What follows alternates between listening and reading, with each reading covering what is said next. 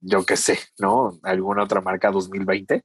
Ajá, sí, sí, sí. Y pues no, no me funcionó demasiado, pero pues igual por sofisticado. Pero mira, por algo se empieza. Ajá. ¿No? Igual por, dije, por 700 pesos, igual de algo que vale 2000 y algo. Entonces sí, dije, ay, ya, oferta. No, eh, dices, no, no sé qué no sé qué acabo de hacer, pero solo sé que fue una buena compra, dices. Sí, solo sé que el HomePod Mini eh, vale casi 5 mil pesos y no lo voy a comprar jamás. sí, pero sí necesario. O sea, por ejemplo, yo la otra vez estaba viendo eh, un güey que convirtió su casa todo lo más smart que pudo y por ejemplo lo vinculó a la tele, al estéreo, a los focos eh, y todo eso y todo se, se, genera por este por nombres que le das a, la, a las cosas, ¿no? En, en, internet, por ejemplo, el foco del baño se llama baño, prende, prende foco de baño, entonces este, ya lo prende, ¿no? Eh, pero todo funciona por, pues, por internet, no funciona por Bluetooth. Y está chido. Pero justamente también, eh, fíjate que ahí me escuchas bien. Ah, sí. Ah, es que no tengo mucha batería, ya tengo como el 5%. Ajá. Entonces lo voy a poner a cargar. Ok. Eh, pero fíjate que como que no me gusta mucho la idea de que funcione por, por el Wi-Fi. Este, porque fíjate que cerca de mi casa han estado saltando mucho.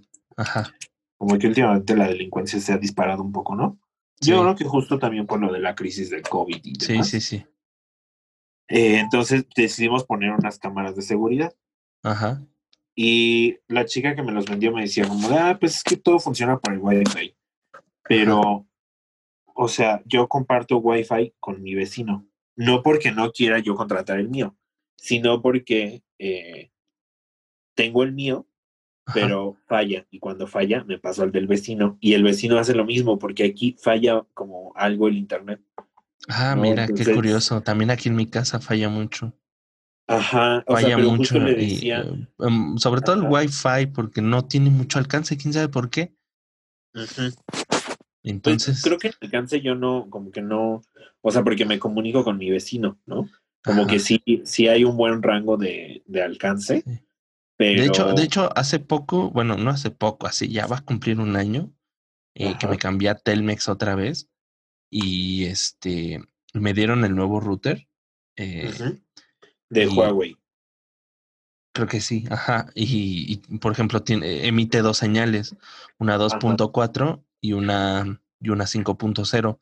La 5.0, por ejemplo, en mi cuarto se iba muchísimo la, la, señal, pero mucho. O sea, por ejemplo, había una zona específica de mi cuarto donde sí llegaba el Wi-Fi, te movías de ahí y pa, ya no había internet. Entonces, eh, me, cuando me conecté a esa red 5.0, eh, ya, ya jaló, y me jaló en todas partes, o sea, por ejemplo, y incluso me puedo hasta salir tantito de la casa y llega. Eh, no sé si sea por la saturación de toda, porque la mayoría del Wi-Fi es 2.4. Eh, y este, y no sé si sea por la saturación de señales y que yo, por ejemplo, yo estoy agarrando una que no está tan saturada eh, y, y si llega a, a, a, gran parte de mi casa, bueno, no a toda la casa más bien, y por ejemplo, pero me he dado cuenta que no todos los dispositivos tienen este reconocimiento de señal. Por ejemplo, mi celular sí lo tiene. Eh, tengo una tablet, mi tablet también la tiene. Pero por ejemplo, eh, el celular de mamá, de mi hermano, de mi papá, no. No, no los reconoce, ajá, no reconoce la señal. Y yo, yo, mira, pues mejor para mí porque pues es más rápido el internet en esa, en esa. Sí, fíjate que el router que yo tengo también me lo dio Telmex eh, pero puedes hacer como un perfil. Y entonces, o sea, por ejemplo, yo tengo una 2.4 que se llama dispositivos. Y entonces a esa 2.4 están conectadas las televisiones, en este caso, las cámaras, eh, Alexa, eh, ¿qué más tengo conectado? Eh, pues creo que nada más, ¿no? O sea, como los dispositivos fijos que consumen mucho internet. Ajá, sí. Y después tengo otra 2.4 que es para los invitados. y la 5, que es para el celular y las computadoras que se, se ocupan Ah, en casa. Y la 5, me, o sea, tiene como menos rango. Sí, O sea, se cuenta que la 5 solo cubre mi casa y la Ajá. 2.4 de invitados se va un poco más allá del patio. sí, sí, sí. Sí, de hecho sí, es, es menor porque es, eh, es menos amplitud, es más frecuencia, ¿no? Ajá. Hablando en, ya en términos bastante técnicos, pero sí, eh, este, eh, pues sí, me ha, a mí me ha funcionado, ¿no? O sea, por ejemplo, y, y, por ejemplo, también por ahí compré un, un amplificador de señal, porque por ejemplo, hasta el cuarto de mi hermano no llega, entonces ya con ese amplificador de señal ya le llega, en cosas así. A cada rato, ahorita, esta semana se estuvo quejando mucho del internet y venía y me lo reiniciaba y yo aquí, y yo así de, oye, ¿por qué lo apagaste? Es que no me llega el internet. Y yo, "Ay". Ah, Y yo así de, pues no es mi problema. Entonces, este, pero sí, él- o sea, él cree que es por porque está fallando el internet, porque no hay internet, de hecho. O sea, él dice, yo no tengo internet, digo, pero no es por el internet en sí, o sea, porque yo sí tengo. O sea, yo sí tengo, pero él no. Entonces, es por la señal, más bien. Ajá. ¿no? Pues justamente era lo que yo le decía a la chica que me vendió las cámaras. Eh, o sea, justo le decía, es que si me falla el internet, entonces, ¿qué pasa? Y me decía, no, pues es que no graban. Y lo mismo con la Alexa. O sea, si no, si de pronto llego a que la señal falla o la señal se cae o, o no tengo internet como tal, eh, pues no puedo ocuparla. Entonces sí digo, como digo, güey, ¿qué onda con estos dispositivos que se conectan al Wi-Fi y que tienen que estar conectados al Wi-Fi para funcionar? Eh, o sea, no mames. Como, como, el, como, el, como el PlayStation, ¿no? No te deja correr ningún juego si no está Ajá. conectado a internet. Así es. O sea, bueno, no, sí puedes correrlos cargados, ¿no? Bueno, igual nunca lo he corrido sin internet. Yo hasta donde Eh. recuerdo, creo que no te los deja cargar si no está conectado a internet. ¿No te deja cargar los que metes en el Y- Siri? Ajá, incluso, incluso esos. Ajá, Creo, Vaya, creo. triste. No sé, no estoy seguro, no me acuerdo. Ajá. Bueno, yo también, por ejemplo, tengo otra, en la sala hay una barra de sonido Ajá. y esa es otra madre que no entiendo para qué se tiene que conectar forzosamente al Wi-Fi. Y si no tiene Wi-Fi, no funciona. O sea, sí, sí digo así como de, güey, tu trabajo es reproducir un sonido que viene de la tele. ¿Para qué tienes que conectar al Wi-Fi? Ajá, exacto. Pero es la, la hiperconectividad de la que nos Sí. estaba hablando Pati Navidad, amigo. Justamente que ahí tú no sabes. seguramente. Es lo que tú no sabes. O sea, ella está muy informada, ella sabe de todo y, y nos lo está advirtiendo y ya está pasando. O sea, terriblemente ya Está. está pasando. Está pasando y yo estoy con ella a, a muerte. Lo sabes, amigo. Es que justamente yo también estaba pensando que lo que, lo que sigue es que nos domine este 5G. Claro. Porque imagínate, ya cada vez más dispositivos necesitan conectarse al Wi-Fi. Una maldita barra de sonido que no sé para qué necesita conectarse al Wi-Fi, eh, se conecta. Eh, yo Sí. creo que de ahí me graba así haciendo del baño y de pronto lanza todos los sonidos al aire y, y el 5G va a traer marcianos. va, va a traer marcianos que creen que ese es nuestro idioma. Ajá, así es. ¿Sabes quién también necesita? ¿Sabes quién también ya se conectó? ¿Quién? Nuestros podescuchas. Ya nos están escuchando y estamos grabando, amigo. Ay, amigo, justamente me estoy poniendo la mascarilla porque no me dijiste, vale, Ah, no, pues quería, quería ah, inmortalizar este bello momento. Es más, le voy a tomar screenshot. Ahí te va, cómo no. ¿Sabes por qué no tiene imagen este podcast? este, no, dímelo.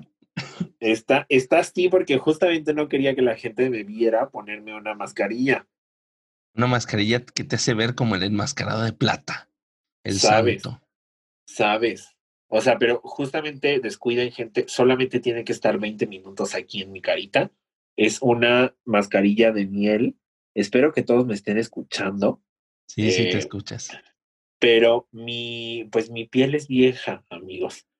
Eh, y no solo mi piel, también a veces mi pensamiento es viejo. Y ahorita ya le estoy temiendo al 5G, tanto como le temo a las arrugas. Este, pero qué bueno que están aquí, bienvenidos. Bienvenidos, este, pasen, siéntense, este, ahorita Ezequiel se quita la, la, la, la mascarilla, no se preocupen, no es este, no es parte de un pensamiento que él tiene sobre el 5G ni, ni, el nuevo orden mundial, nada, nada. O sea, no es como los gorritos estos de aluminio. Simplemente es una mascarilla. Así es, amigo. Simplemente mi piel es vieja. y cada vez se ve más arrugada. Y reseca, dices. Así es. Podrías prender un cerillo en mi cara, dices. y prendería, ¿sabes? O sea, no vas a intentar prenderlo, va a prender. Al menor roce. Estábamos hablando de nuestros dispositivos inteligentes que tenemos en nuestra casita. Justo porque yo hice una compra de una marca, este, que no voy a mencionar porque no nos está patrocinando nada. Patrocinanos, por eh, favor, marca. Pero es un dispositivo que necesita forzosamente estar conectado al Internet eh, y que si no está conectado al Internet, pues se vuelve solamente un pisapapeles muy pesado. Entonces, este, pues estos dispositivos me dan cada vez más pánico y le creo cada día más a Patinavidad. No sé tú, no sé tú, la verdad. Este, sí, yo, yo, yo también. O sea, y por ahí tengo noticias eh, conforme a lo que Patricia Navidad ya nos había estado adelantando. Eh, por ahí tengo noticias para la, para la sección de ahora que dijo quién. Así eh, es. Y que están muy buenas. Pero esta semana vamos a hablar de, de cosas este, pues navideñas, ¿verdad? Ya, ya, empezó, ya empezó esta bella época Así es, porque esta semana se estrena a que no sabes qué. Esta ah. semana, justamente el domingo, se estrena nuestro Guadalupe Reyes edición COVID. COVID, COVID Edition. Eh, no, es el sábado, amigo. Es el sábado de esta semana. Ah, es el sábado. Es el sábado, no es el sábado, es para empezar bien. Para empezar bien, o sea, si, si un Guadalupe Reyes va a empezar, va a empezar en sábado o en viernes y va a empezar bien. Así es. Y justamente, ¿sabes que Hay algunas empresas que yo espero que apliquen la misma que el gobierno, porque ya sabes que nuestra querida Claudia Chainbaum, eh, nuestra doctora Claudia Doctora Claudia Chainbaum, por favor, este con más respeto. Dijo, pues saben que este semáforo naranja casi rojo está cada vez más rojo Entonces. Vamos a descubrir nuevas tonalidades del naranja, muchachos. Acompáñenme. Art Attack. Chingues madre. Justamente vi un meme de, que decía así como de eh, Claudia Sheinbaum esperando a que Pantone saque más colores del naranja. Pásame los códigos, este por favor, me urgen. Este, pero sí, o sea, yo creo que nuestra querida Claudia Sheinbaum eh, ya se dio cuenta que no puede con esto del COVID y, dijo, ¿saben qué? Pues que empiecen bien esta semana y van a empezar esta semana la administración pública pues sin labores. Ya que se vayan de una vez el Guadalupe Reyes y, me regresan ya con los hijos contentos y sus regalos porque ahí también les va el aguinaldo de una vez y se me van a la chingada que espero sea su casa. Y si no, pues se me van más lejos. Entonces, eh, hablando de esto de los, de los naranjas, eh, por ahí hay un meme, ya te lo mandé, no sé si ya lo viste. Ay, no, Miguel. Este, es la carita de, nuestra eh, jefa de gobierno, que es ahora que es la gobernadora, ¿no? De la Ciudad de México, Claudia Sheinbaum, ah, vistiendo una camisita naranja y detrás, pues pues este, están las, está la, está la tipografía de esta, eh, de esta serie tan, tan popular. Es de, que recomendamos aquí en el Golpazo. Ah, sí, cierto, claro, claro, sí, cierto, oye. Orange is the new black y tachan black y ponen red. Orange is the new red, nueva temporada, dice. Eh, y pues, mira, pues sí, ¿no? Perdón que te interrumpa, pero es que en las fotografías que compartimos, ahorita que estaba viendo el meme que me enviaste, mira nada más la dulzura que me encontré. Mm, Deli. Este, pero bueno, sigamos ahí. Eh, ahí. Uriel les va a poner qué foto me acabo de encontrar. Vayan a verla al, al YouTube. Este, Uriel ahí les va a poner la foto que me acabo de encontrar. Este, pues si me la manda, sí. Pues ya la tienes, amigo, te la mandé, está en nuestra galería de fotos compartidas. Ah, mira nada más. Lo, lo que me imagino que justamente lo borraste porque pues eres heterosexual, ¿no? No, seguro no, seguro no. Eh, seguro me valió este mi, eh, sacrificar mi memoria y por aquí debe de estar. Pero bueno. Eh, Pero estábamos hablando de que Claudia Sheinbaum cada vez está buscando nuevos colores de el naranja y que ya a bajar al rojo. Ajá. bajar el rojo. Y, creo que lo habíamos comentado aquí, ¿no? O sea, en la Ciudad de México no va a bajar al naranja ni de pedo. O sea, no, no les conviene. Simple y sencillamente no es rentable para la Ciudad de México que todos vuelvan a sus casas, ¿no? Y que no haya movimiento económico. Entonces, este, y luego, pues ya, como tú bien dices, eh, ya esta semana el sábado ya es 12 y eso significa peregrinos, Día de la Virgen. Ajá, movilidad social. Movilidad social y estaba viendo al menos al norte de la ciudad. Espero no haya gente, o sea, ya las autoridades ya, o sea, y al menos la, la iglesia católica, bueno, al menos la diócesis de México, no sé cómo se llama. La eh, arquidiócesis. Arquidiócesis de, México. estos ignorantes católicos. Ah. estos ateos me caen no de Cada vez faltan más al respeto, de veras. Eh, este, dijeron que, que se suspendía, ¿no? Y que todo iba a ser por internet y este y que iban a cerrar, iban a acercar los alrededores de, de, la, de la basílica, al menos creo que un kilómetro a la redonda eh, o algo así. Y este, yo dije, bueno, un kilómetro es bastantito, eh, un kilómetro es bastantito y pues está bien. Eh, y todos los peregrinos que vienen de Oaxaca, ah, vale, verga. Y dándose en la carretera. Vamos a regresar. sí. No, pero aún así creo que va a haber mucha gente y que va a haber gente que le va a valer madre y, y espero que no, eh, espero que no haya enfrentamientos entre la policía y los peregrinos y pues mira, justamente un contagiadero aquí. Yo creo que es más como es una peregrinación, o sea, no creo que en ningún momento la policía se vaya contra eh, los peregrinos, como no son feministas, pues entonces los van a respetar, ¿no? Eh, entonces, igual yo creo que todas las peregrinaciones se van a quedar al límite de lo demarcado. Y... Mm, pero mira, yo creo que creo que al, de, al no dejarlos pasar, es que mira, ay, güey, no confío, o sea, como no los dejan expresar su fe, se van a poner violentos y como está cercado, va a estar cercado y aparte va a estar cerrada la basílica, sí, este, no los van a dejar pasar y se van a poner violentos, entonces la, la policía no creo que eh, no vaya a, dispersarlos.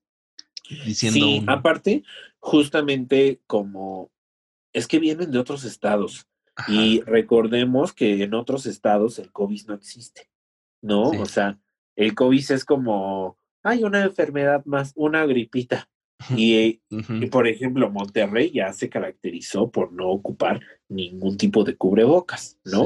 Oaxaca igual, desde Oaxaca centro hasta Oaxaca periferia, no creen en el COVID y, y esos dos lugares de México son de los más fieles y creyentes y son de los que vienen más peregrinaciones. Entonces sí, sí son gente que creo que le va a valer verga todo y aparte de venir sin cubrebocas con todos los virus que hay en su estado, a este, nuestro bello estado capital, este, pues van a venir a decir, oigan, pues ¿por qué no nos dejan pasar? Vengo desde bien lejos arrodillado, este, ¿qué pedo? ¿Por qué no? Y a lo mejor sí, como dices, pues hay algunos disturbios que no le gusten exactamente a nuestra Claudia Chainbaum. Sí, eh, y yo creo que los, lo van a hacer, es que de por sí ya lo están haciendo mal, eh, por lo menos a mí lo que me tranquilizó, porque hubo como una semana, una semana donde dijeron, siempre sí se va a abrir, y a, las, y a los tres días dijeron, no, ¿saben qué? No se va a abrir. Y luego después, la semana que sigue, eh, dijeron, no, pues que siempre sí, y luego ya después sacaron el comunicado oficial eh, avalado por la Arquidiócesis de México y por el gobierno de la, de la Ciudad de México, eh, diciendo, ¿saben qué? No, no se va a hacer. Em, no se va a hacer la carnita asada, muchachos, regresense a su casa y para evitar que se acerquen siquiera a la, a la, a la basílica, va a estar cercado y solo va a haber tránsito local y, y creo que este igual se les va a colar dos que tres eh, peregrinaciones, se les van a colar y no sé, o sea, creo que eh, lo que lo que estaba programado como una medida va a terminar siendo un foco de infección eh, porque pues te digo, o sea, esta gente es increíblemente necia, necia, ¿no? Cuando se trata de sus creencias. Y, Así es. Y este, yo digo, bueno, ok, es que no te quita nada. Bueno, al menos yo lo veo así. No te quita nada eh, no celebrarlo este año. Pero es que justamente también hay que ver qué es exactamente lo que están creyendo convenir. Eh, o sea, justamente creo que sí ahí no podría entrar el comentario de no te quita nada, porque así es como ellos bendicen su año venidero, ¿no? Y así es como ellos eh, pues traen diferentes eh, riquezas y fortuna enfermedades a su, año nuevo, ¿no? O sea, pues es como, como cualquier otro ritual y la gente a veces se lo toma muy, muy en serio y dice, o sea, es que si no voy, mi año va a valer verga, ¿no? Sí. Eh, a lo mejor, eh, pues por ese tema, como que ellos sí sienten que pierden mucho y que si no vienen y agradecen por todo este año, el siguiente año les va a ir peor. ¿Pero qué van a agradecer de este año? Pinche año culero. pues sí, amigos, pero es que ellos, justamente también por este pinche año culero, ellos tienen más devoción de decir, tengo que ir a pedir que las cosas mejoren a pedir que esto ya se detenga porque me fue de la verga y, eh, y pues no puede estar peor, ¿no? Entonces voy a que todo vaya y resulte mejor, a pedir que esto ya se termine. Y... Este, pero sí, yendo a, conglomerarme a la ciudad, eh, nada puede malir sal. este, pues así son, o sea, justo a mí lo que me da miedo, pues es que vengan desde sus otros estados a eh, pues a compartir y a traer más bicho del que ya hay aquí en la Ciudad de México o a llevarse de aquí, ¿no? o sea, porque eh, justamente pueden venir con toda la mejor intención del mundo, pero si se contagian aquí, lo que van a ir a hacer es a repartir a otros estados y, y, van a subir los números y se va a poner peor. Sí, pero sabes que a mí lo único, a lo mejor la gente no me enfada demasiado, como que entiendo su creencia y digo, bueno, o sea, si ustedes justamente quieren estar y creen y, demás, pues adelante, eh, nada más no se me peguen y ya, ¿no?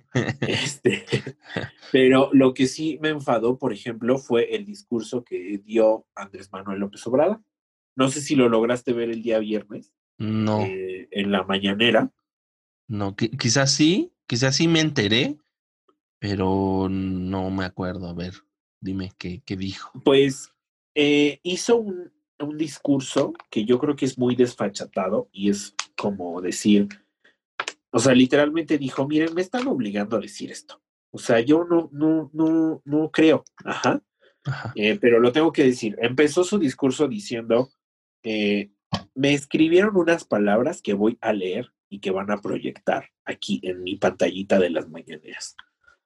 Eh, y ya desde el me escribieron unas palabras significa que no es un discurso de él.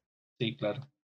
Y después, pues como en exposición de primaria, mientras volteaba a ver lo que decía el documento en Word, porque aparte ni siquiera lograron hacer un PDF, ni siquiera un PowerPoint de comunicados, ni verga. Expusieron un documento en Word. güey, ¿por qué se ahorran? ¿Por qué ponen al, al becario? Me lleva la chingada. pues expusieron un documento en Word y como literalmente como una exposición de primaria, eh, volteaba Andrés Manuel, veía lo que decía, lo leía y después volteaba al público, un momento, un momento de silencio, regresaba a la pantalla, lo leía y así, ¿no? Y pues también como que él mismo no le dio mucha importancia a las palabras, a un discurso que yo esperaría que viniese del corazón del presidente, un discurso que apelaba a que estas son fechas muy festivas y que la Ciudad de México, así como todo México, no va a prohibir el, el movimiento social y la reunión social, no la va a prohibir ni tampoco va a poner ningún tipo de sanción, pero que pedía al pueblo mexicano que eh, pues se abstuviera de, de, pues de tener reuniones masivas y de juntarse con la familia y de tener mucha comunicación con otros estados para no propagar esta pandemia. Pero pues sí, como que esta pantomima de estoy leyendo, le estoy echando ganas, fíjense que sí, este, igual como que sí dio una impresión de, ¿saben qué? No me importa un carajo. O sea, ese yo creo, a mi ver, como publisher, ay, eh, ay. Aquí ya sacando este el currículum, el, el currículum. la credencial. Pero a mi ver, como, eh, como cuidador de la imagen pública. Ay, más mamón aún. este, yo sí diría que ese es un discurso que le toca dar al presidente desde su corazón, comunicándose con su sociedad y diciendo, oigan, por favor, de verdad, eh, no la vayan a cagar en este diciembre, que sé que todo el mundo se va a querer reunir, no se reúnan eh, y demás. Y no esta actitud así como de, bueno, pues lo voy a leer porque me lo escribieron y porque lo tengo que leer y, pues ya ahí les va, ¿no? Y ahí está. Y los demás eh, gobernadores, ojalá se atañan a este discurso y si no, pues ahí eh, voy su dirección de su, de su estado. Sí. Eh, de ahí también tomó ciertas palabras Claudia Sheinbaum para dar el comunicado de tenemos que regresar a casa. Y justamente, por ejemplo, el comunicado de Sheinbaum me pareció mucho más humano y mucho más febril, eh, porque ella sí se lo aprendió, ella sí lo dijo frente a las cámaras y ella sí dijo, es momento, o sea, justo estas palabras como encariñables de un gobernador. Y, es que, mira, es que eso lo hace cada, cada día, creo, o cada, cada tercer día lo hace. Ella eh, sale en la página, al menos yo lo veo en, lo más seguido que lo veo es en las páginas de, en la página de Facebook de la, de la Ciudad de México, del gobierno de la Ciudad de México. Ella sale a dar un discurso de cómo está la situación del COVID y reiterando una y otra vez, siempre, toda, cada vez que sale, el uso de cubrebocas, el lavado de manos, eh, el uso de gel antibacterial. Em, ¿Qué otra cosa? Em, eh, pues la distancia social, el no salir a la calle a menos que sea necesario. Eh, Ajá. Y, este, y estas cosas, ¿no? creo que ese es un gran acierto que ha tenido a comparación del gobierno federal que ha tenido el gobierno de Claudia Sheinbaum. Eh, este, para, o sea, como que ir en contra de este discurso de dimes y diretes entre el doctor Gatel y Andrés Manuel, que uno dice una cosa y el otro dice otra completamente distinta después. Y este, y pero no, Sheinbaum, o sea, como que dice, ¿sabes qué? Las, la, la, cosa está así, muchachos, y se va a poner peor si no, si seguimos saliendo, si nos sigue valiendo madre. Eh, no volvamos. O sea, pero justamente, por ejemplo, Sheinbaum habló mucho de ella y su familia. O sea, sí tuvo todo este discurso ya programado y anunciado que repite todos los días y que por desgracia no lo repite nuestro presidente. Este, pero tuvo este discurso de este discurso muy personal de decir yo quisiera compartir en estos momentos con mi familia, pero entiendo que soy una figura pública y que me rodeo de muchas gentes que pueden estar contagiadas, por lo que voy a cancelar mi reunión de tanto de, del 24 de diciembre como de fin de año para pasarla en mi casa con mi círculo social más cercano. Sí. Eh, extrañaré a mi familia, pero es momento de quedarme en casa, de no hacer que esto se expanda más, porque México no lo necesita. Entonces, o sea, este tipo de, de discursos que apelan a lo familiar y a lo central y al échenle vamos y así, que era un discurso que lo tenía bien manejado Andrés Manuel.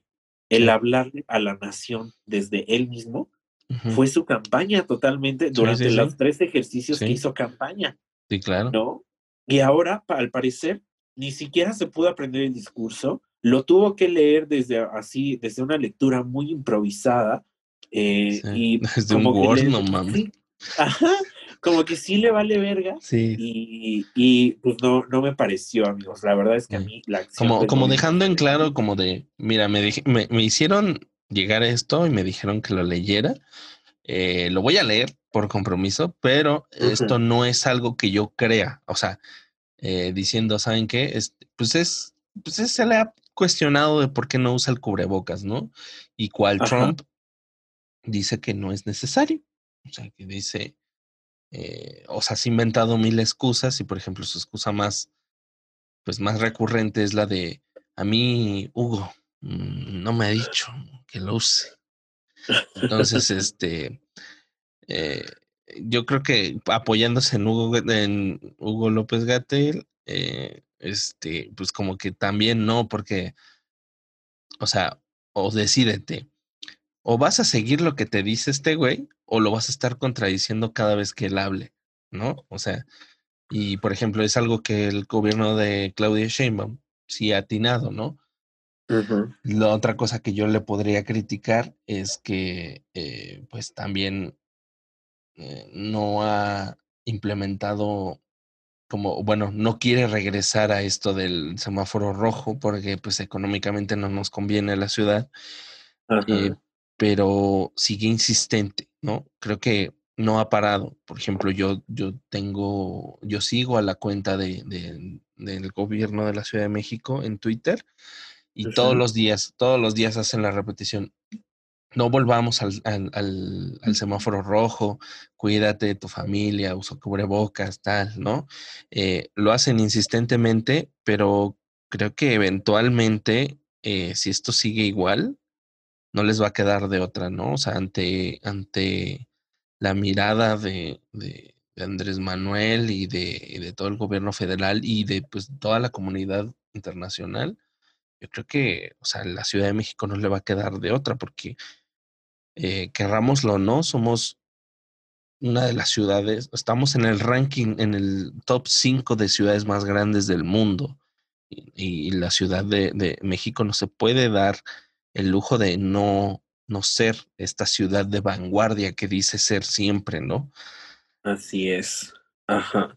Y justamente creo que pues el gobierno no quiere dar mucho paso atrás, que sería volver al color rojo pero con muchas razones también, ¿no? O sea, y el otro día platicaba con una amiga y me decía, es que ya no sé en qué tipo de semáforo naranja estamos, ¿no? Y, y, yo le decía, ah, pues justamente basta con que vayas a la página y lo arregles, ¿no? Y decía, pero es que como que a veces se buscan más palabras. Y entonces me cayó el 20, o sea, ella se refiere a como estas palabras de naranja eh, advertencia límite, que justo todo empezó como naranja con precauciones, naranja con advertencia, advertencia límite, advertencia máxima, advertencia al borde, que fue la semana pasada. Y no sé exactamente en qué advertencia vamos. Ahorita va en la advertencia, ahora sí, ahora sí, ya merito, así se va a llamar. O sea, pero justamente creo que eh, el, el uso de tanto, de tantas palabras que traten de alarmar, eh, porque esta amiga justo me lo decía, ¿no? Es que creo que estas palabras están ahí puestas para que la sociedad se alarme y diga, ya estamos a punto, ¿no? Ya, y así, entonces, pero creo que el constante uso de ese juego de palabras ha hecho también que... Eh, se relaje.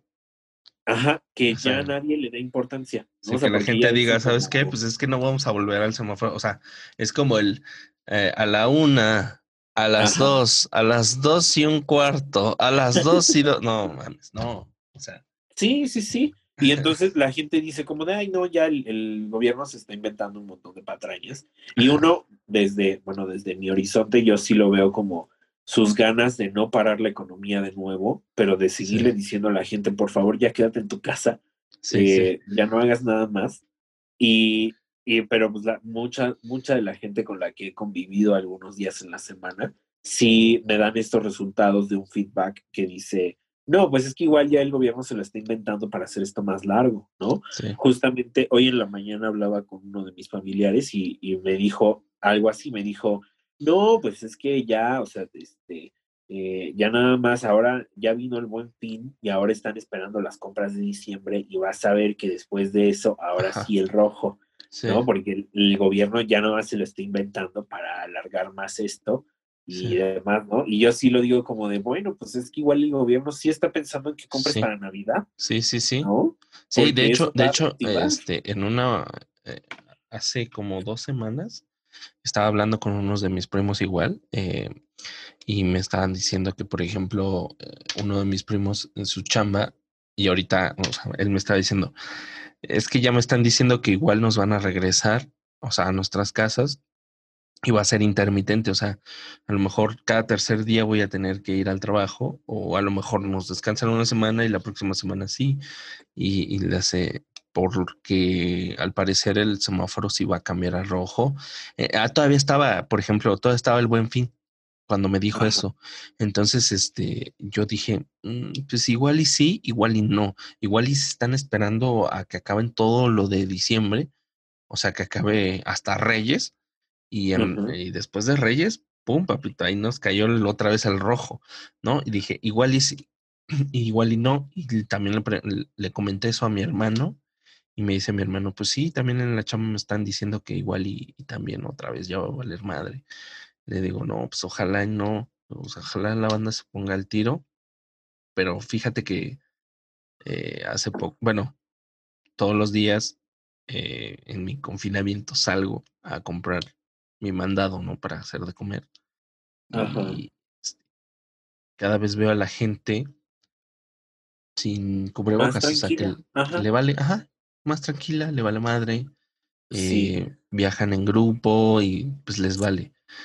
¿no? Este, solamente se ponen el cubrebocas, por ejemplo, para entrar al mercado, por ejemplo, que te piden que te pongas el cubrebocas y te echan gelecito antibacterial y ya, ¿no? Pero ya cuando llegan al puesto y, se quitan el cubrebocas y como si el cubrebocas les impidiera hablar, ¿no? Eh, eh, a, mí, a mí me preocupa mucho eh, el hecho de que la gente efectivamente, como tú dices, ya se está relajando, ya la gente dice, ay, ¿sabes que es puro pedo del gobierno. O sea, y lo he escuchado, y lo he escuchado a la gente, o sea, sin querer lo he escuchado hablar a la gente así en la calle, gente obviamente sin cubrebocas, diciendo, no, es, es que es nada más el gobierno que nos quiere tener aquí, que no sé qué, yo, ok, o sea, pues que no se supone que este es el gobierno del cambio, o sea, que esas cosas no deberían estar pasando con este gobierno. O sea, si el gobierno es liberador, este sí gobierno, este día es liberador, si escucha a las masas y todo, ¿por qué, es, ¿por qué se arriesgaría a hacer eso, no? Pero luego lo entiendes y, dices, chale, pues es banda que luego no se pregunta más allá de, de eso, o sea, diciendo, o sea, apoyándose en en teorías de, de conspiración y diciendo, o sea, no pensando más allá de, de, de, lo que de lo que incluso ve en la tele, ¿no? Eh, Ajá. sí, y Ajá. ahí nos quedamos los dos como es que es que es difícil porque eh, pues uno lo ve diario, ¿no? Uno, uno ve todas estas cosas diario y no puedes evitar preocuparte porque allá afuera hay, pues, hay gente que en verdad está viviendo al día y tampoco les conviene volver al, al, semáforo rojo, ¿no? Y, pero también hay gente muy, pues muy vale madre, hay que decirlo, ¿no? O sea, muy vale madre que dice, pues a mí me vale madre, este, yo voy a salir sin, sin, sin este, sin cubrebocas y nada más se llevan el cubrebocas y, y yo los he visto, los tienen aquí en, lo, lo sacan de la, del bolsillo, de la, de, la, de la bolsa del pantalón, de la camisa, nomás lo sacan para ponerse y entrar a algún establecimiento. Eh, Nomás lo usan para se acaba, se lo quitan, se lo quitan. Y yo los he visto, o sea, porque... Eh, porque sales también, dices Porque salgo también y, o sea, la vez pasada que, que fue, Ah, pues te digo, cuando fuimos a, en el Buen Fin, fui con mi mamá, fuimos a, comprar un teléfono a mi hermano que no tiene. Bueno, ahorita ya tiene. Y salió, bueno, salimos y, y yo sí lo vi. A lo mejor no sé si mi mamá lo haya visto, pero yo sí lo observé. Que hay gente que está fuera de la tienda, está sin cubrebocas, ¿no? Nada más lo usa para entrar. O sea, es como una, una llave de acceso, pues, como esta pulserita de, del antro que te deja entrar, ¿no? O sea, si la traes ya puedes entrar.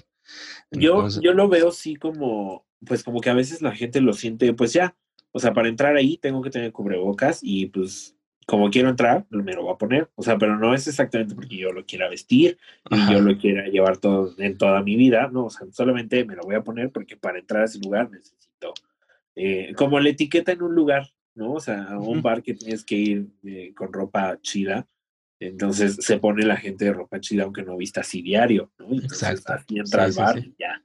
Sí, sí, sí. Entonces, que por cierto, cómo se extrañan los bares, qué tristeza. Qué tristeza. se extraña mucho los bares, eh, las fiestas en los santos. Yo no, yo no los extraño, pero hay gente que sí, como tú.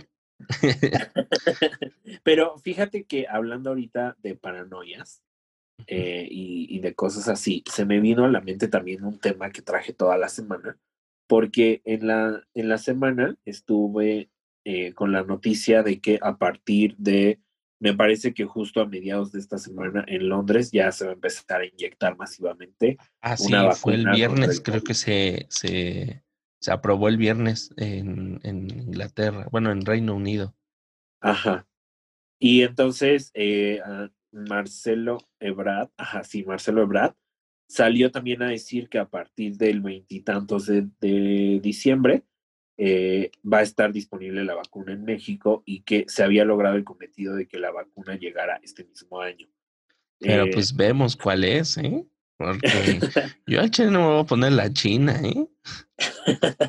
la pues, neta. Fíjate que, por ejemplo, yo soy alguien que sí dice como, bueno, igual la mayoría de vacunas vienen de otro país y yo que sé de dónde vengan, etcétera. Entonces, como que yo sí digo, ah, pues sí me formo primero y me la pongo pero me he encontrado muchas personas que justo se le están pensando mucho y, y, para mí como duda viene a decir, ok, a ver, el pedo no es si te inyectas o no, el pedo es que... Vas a convertirte en robot, dices. no, pero ya así, en serio, sin convertirnos en robot, yo creo que el, el problema está en que va a haber algunos que se vacunen y entonces estos que se vacunen a lo mejor ya van a andar sin cubrebocas, eso va a ser posible. Eh, y entonces si andan sin cubrebocas, el hecho de que tengan la vacuna lo único que nos dice es que esas personas van a ser resistentes y asintomáticas al virus. Pero no, no, no asintomáticas, pero sí van a tener defensas. Ajá. Para, o bueno, síntomas no, No, no van a requerir hospitalización, solamente va a ser una como una gripe muy fuerte, como una influenza, ¿no? Cuando estás vacunado por, con la influenza, Solo si te dan los síntomas y sientes que te vas a morir, pero no necesitas hospitalización. Ajá. Ok. Entonces, eh, eso amplía aún más el paradigma, ¿no? Pero yo justamente estaba pensando que tener la vacuna y traer el virus, eh, imagínate que eres asintomático, te inyectaste y entonces tú ya andas sin cubrebocas y sin nada por la calle pero eso igual te sigue siendo portador. ¿no? Entonces, ¿qué va a pasar con esos portadores que ahora van a tener el privilegio de no llevar un cubrebocas? Y, y si lo que te van a dar son síntomas menores, eh, ¿cómo van esos, esos síntomas menores se van a aislar? ¿O la gente los va a confundir con gripa y entonces va a seguir su vida normal? Entonces, o o si te va a dar síntomas menores, eso significa que no nos vamos a quitar el cubrebocas nunca en la vida. Eh, eso yo creo eh, que dependería mucho del gobierno, o sea, la campaña que haga los gobiernos tanto locales como el federal, bueno, ahorita en México el federal va a valer para pura verga, pero los locales, eh, yo creo que habría que hacerle caso a los, a los, este, a los gobiernos locales que tengan dos dedos de frente y decirles, ¿saben qué? Aunque estés vacunado, no quiere decir que no puedas contagiar a los demás, no quiere decir que no te puedas enfermar. Claro que te puedes enfermar, entonces va a llegar un momento en el que van a decir, hasta que todos estén, o hasta que la gran mayoría de la, de la población esté eh, vacunada, pues hasta ese entonces eh, vamos a quitar los cubrebocas y, vamos a ver qué, qué, pasa, ¿no? Qué gallo nos canta, pero hasta ese momento yo creo que lo más sensato que pueden hacer es no, eh, no bajar la guardia en este sentido del cubrebocas obligatorio, al menos para todos estos lugares de conglomeración, ¿no? Que es como el transporte público, eh, plazas y todos estos lugares, restaurantes y cosas así. Eh, yo creo que no deberían relajarse en ese sentido. Si tú quieres andar en la calle así, pues igual y lo pueden hacer, ¿no? Pero es que, fíjate, justo todo lo que venimos hablando. Ajá. Ya estás en una sociedad mexicana que incluso sin vacuna y sin solución, está optando por no utilizar el cubreboca. Imagínate ahora la bola de personas confiadas que va a decir, güey, ya me inyecté, o sea, yo no tengo por qué cuidarme absolutamente nada porque no me va a pasar nada y, y ya. Y entonces, no sé si justo como dices, vamos a llegar a algún punto en el que las, la mayoría de la sociedad esté inyectada o no. Eh, podremos en algún momento dejar de transmitir este virus. Sí. Eh, la pandemia estará controlada como ciertas otras pandemias. Eh, o sea, ¿qué, qué es? Eh, esa, esa es mi duda durante toda la semana, porque ya dije, justo yo desde que inició la pandemia estaba en la espera de que llegue una vacuna, me vale verga quién la haga. Eh, como que yo sí confío mucho en los gobiernos y en las medidas internacionales y digo, me vale verga qué país lo haga, debe de traer como un montón de filtros y me la voy a poder poner y ya, ¿no? Eh, entiendo que justo muchas personas tienen algunas dudas sobre eso, pero no es una duda que yo tenga. Y desde que inició la pandemia, yo dije, güey, estoy en espera de la fecha en la que venga una puta vacuna y nos salve de todo esto pero ahora que está aquí enfrente y entonces ya tenemos fecha de llegada a México, lo único que me hace preguntar es, ¿la vacuna va a servir de algo? Si estamos vacunados o no, ¿va a cambiar algo? Eh, ¿qué, va a suceder? ¿Cuándo nos quitaremos el No, no, y aparte, aparte si el gobierno va a comprar las suficientes, ¿no? Porque creo que nada más, o sea, mm, lo que no dijo Marcelo Ebrard, porque sí, sí lo vi, pero sí dijo la cantidad que van a comprar. Ajá, sí, o sea, pero esa cantidad apenas alcanza a lo mejor para el sector eh, salud, para todas estas personas que están en los hospitales, enfermeros, médicos, eh, trabajadores del seguro, para, para cubrir al menos eh, de la ciudad, ¿no? De los hospitales de la Ciudad de México, o sea, ni siquiera del país, o sea, creo que nos espera un un 2021 igual de pesadito que... Eh, pues es este que, mira, en este quién sentido. Sabe, ahorita eh, yo también tuve esa duda y, y sí dije, ¿qué va a suceder? Pero mira, el último censo que se hizo hace un año, o al menos la, la cifra estim, eh, ¿cómo se dice eso? Estipulada la cifra estimada, estimada, porque recordemos que justo cuando cayó el COVID era cuando iban a hacer el censo de población, entonces no ah, tenemos una cifra tan cercana, pero sí, tenemos una estimada de 125 millones de mexicanos en toda la República. Y aquí la noticia dice que eh, Marcelo Ebrard dijo que se van a comprar 198 millones de vacunas para México, más 2 millones de reservas en la segunda bancada.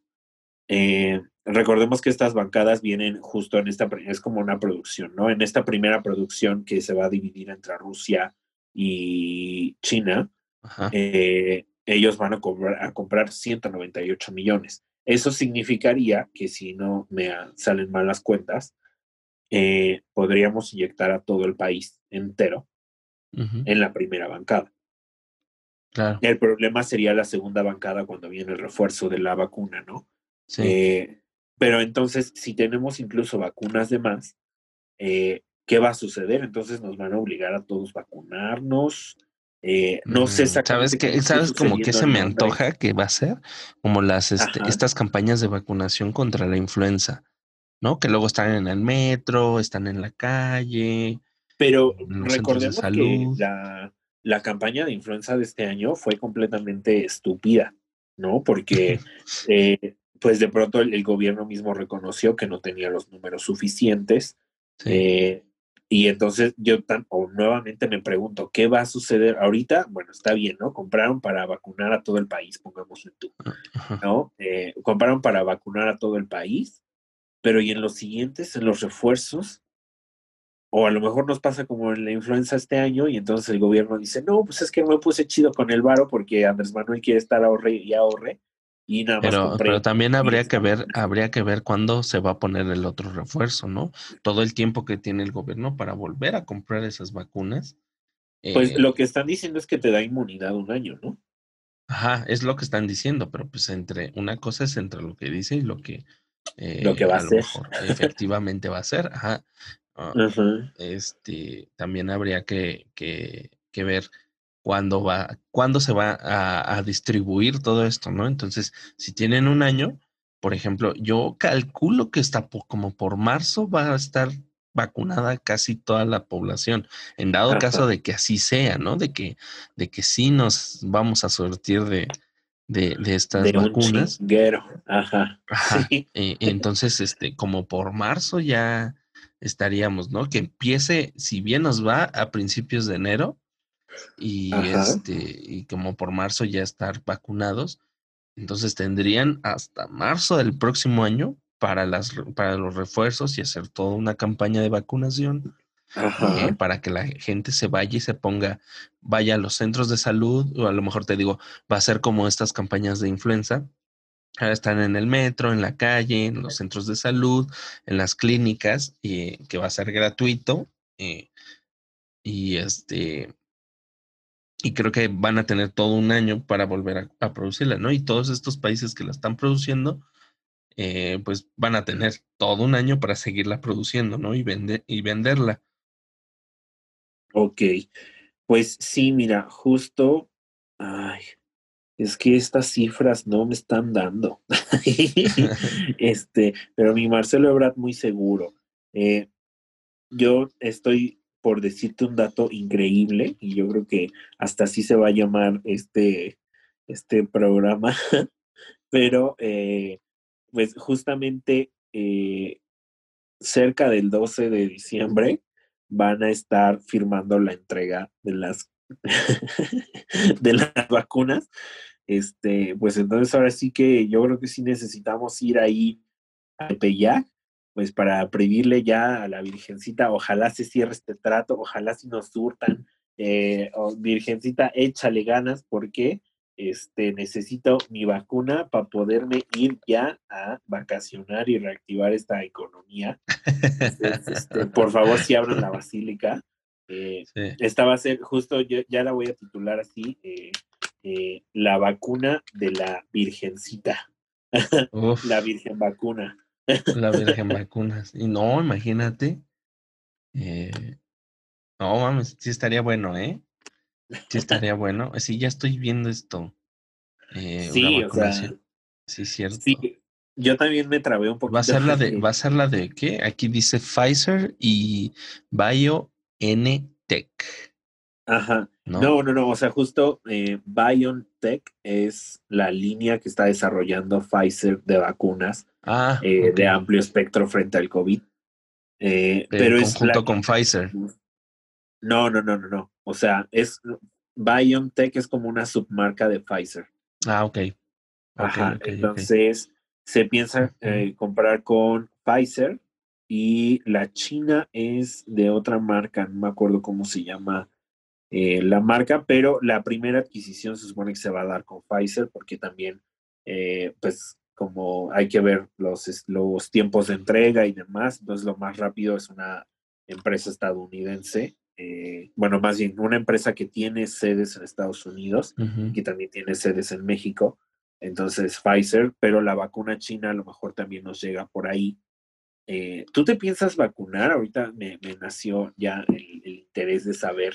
Ya pues, se lo pregunto mira, Es que, es que no sé, mira, La, la, cosa es saber cuántas vacunas van a llegar, ¿no? Y, a quién le van a dar prioridad. Yo espero que le den prioridad al, a, a la gente que está trabajando en sector salud y a la población de riesgo, que son niños y adultos mayores, ¿no? Y gente y gente con problemas eh, crónicos. Eh, yo, yo, espero que, que, le den esa prioridad a esa gente y luego ya después vemos los demás, ¿no? Eh, yo sí, o sea, si, si dicen, sí, cámara, vengan, vacúnense todos los que, los que hasta donde nos alcancen las de Pfizer. Eh, si me toca, pues me, me, me, vacuno, ¿no? O sea, no hay, no hay pedo. Ya para iniciar el, el, el, el, año ya vacunado, ya un poco más tranquilo, eh, un poco más tranquilo, aunque como, como estábamos diciendo, no hay que bajar la guardia. Eh, que estés vacunado no quiere decir que te vayas no te vayas a enfermar, que ya eres inmune al virus. No, al contrario, o sea, es una ayuda para que tu cuerpo diga, ah, ya sé cómo combatirlo. Pues sí, no sé, no sé, no sé cómo vaya a funcionar esta pinche vacuna, pero ojalá todo salga bien.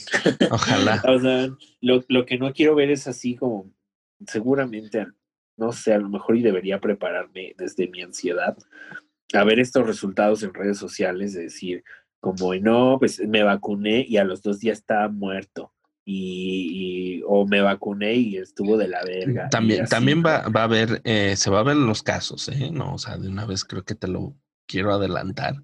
Hay gente que, que, inmunológicamente eh, presentan rechazos a algunas vacunas, ¿no? Eh, rechazos, alergias o incluso síntomas así fuertes, ¿no? que que son alérgicos, resultan ser alérgicos al, al a, la vacuna y se pone peor, ¿no? Pues sí va a haber esos casos. Por eso igual también quiero empezar a ver cómo está resultando en Londres. O sea, porque Londres va a ser así ya como el conejillo de indias, porque Pfizer dijo primero a mi población más cercana, que es Londres, y entonces se la van a administrar a Londres, aunque justamente también Diciendo, ustedes fueron los primeros de la de la revolución industrial, ahí les va. Ahí, les va la muerte, ahí les va el 5G, carajo. Para que estén a la vanguardia, muchachos. qué revolución industrial y qué nada, revolución eh, móvil. No, no, no, ¿cómo le, titularemos a este Revolución biológica, ¿no? Así se va a llamar este episodio. Revolución biológica. Este, pero justo necesito ya, o sea, que ya me entreguen resultados porque Pfizer en su estudio con un millón de aplicaciones eh, dijo, que solamente el 1%. no, no, no. El 1% tuvo desencadenamientos eh, ah. poco comunes. Luego el otro 4% tuvo desencadenamientos, pero controlables, y el 95% resultó Efectiva. sin ningún síntoma. Ajá, totalmente bien y demás. Eh, eso significa que pues al menos unas 100 mil personas tuvieron eh, problemas frente a la vacuna y, y, ya. Entonces quiero ver ya ahora que lo vean como en sociedad masivamente, quiero ver qué tal funciona la vacuna eh, pero yo sí estoy ya que me quiero vacunar ya. no saben cómo me este pinche COVID. a todos, a todos, a todos. Pero bueno, está cabrón. Entonces yo eh, creo que creo que sí sería muy prudente esto que tú estás diciendo, esperar a ver qué le, le está pasando. Por lo menos ya llevan lo que va de este fin de semana. Eh, lo que va de este fin de semana, creo que no, mira, fíjate, eh, fue el 2 de diciembre que lo aprobaron. Ajá. Sí, fue la semana pasada, fíjate. O sea, ah, esta semana que viene. Esta semana, fue, fue el miércoles de esta semana que pasó. Llevan uno, dos, tres, cuatro, cinco con hoy, hoy y mañana. Entre hoy y mañana, seis. Una semana casi de, de este de vacunación en, en, en Reino Unido. Entonces, yo creo que esperar unas dos o tres semanas para ver cómo empieza a fluir todo. Y, y sí, estar atentos a, a, lo que está pasando allá con el conejillo de Indias llamado eh, Reino Unido. Sí, y pues como tú y yo tenemos sangre, sangre real. Ah, claro. Eh, Pues es claro que lo que lo que resulta en Reino Unido es lo que va a suceder en nuestros cuerpos. Por supuesto. Este ya los demás, los demás, este, vamos a decir, o sea, a nosotros no nos va a pasar nada, pero ¿qué pasó? Nos van a decir, ¿qué pasó con el resto de la raza de bronce? Y vamos a decir como la, como la reina Antonieta, ¿no? Que coman, que coman pan, así les vamos, que coman pasteles. Ajá. Fíjate, sabes que sí, entonces eh, pues por ahí nos va a llegar a ver qué sucede. Por lo mientras, yo sí los invitaría a que, aunque sean muy católicos, eh, pues le echen el rezo y la petición a la Virgen desde su bella casa. Sí, no vayan, no vengan, por favor, no vengan, no vengan, no hagan esto más difícil. O sea, ya es el último empujoncito de este año, porfa, porfa. O sea, o sea que igual también, o sea, entiendo que todos quieren venir al Cerro del Tepeyac, a, la aparición de la Virgen. Eh, pero igual, si ustedes son católicos, seguramente van a tener muy cerca una iglesia católica y esa iglesia católica tiene una imagen de la Virgen y si apelamos a la ley de la religión, eh, la Virgen va a ser la misma en el Cerro de Tepeyac que en su capilla más cercana. Así que, pues mejor apoyen a su capilla local, vayan en poquitos y así no tenemos. Va a ser la misma que usted tiene ahí en, un cuadro, en su casa, seguramente. En su casa. Es la misma. O sea, eh, son omnipresentes, ¿no? Se supone. son omnipresentes. y usted, si está en, en, en, ya sea en, en, este, en Yucatán o en, en Mexicali, los va a escuchar, ¿eh? los va a escuchar, seguro. Sí, sí, sí. Así que, pues justo mejor vaya, vaya a su casa.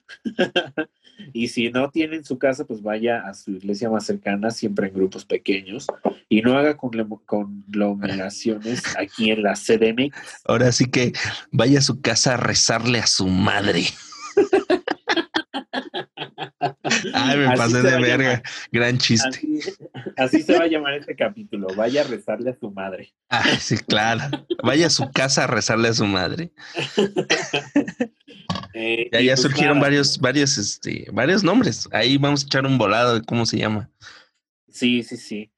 Eh, y entonces, ¿qué, ¿qué, qué, procede aquí, amigo? Digo, yo ya me harté de hablar del COVID, trato de omitir el tema, pero no se puede tampoco tanto, así que claro. Eh, este, pues pasamos a la otra sección, ¿verdad? Un poquito más eh, divertida. Yo traigo unas noticias que, uff, ¿eh? Fíjate, fíjate, fíjate nada más.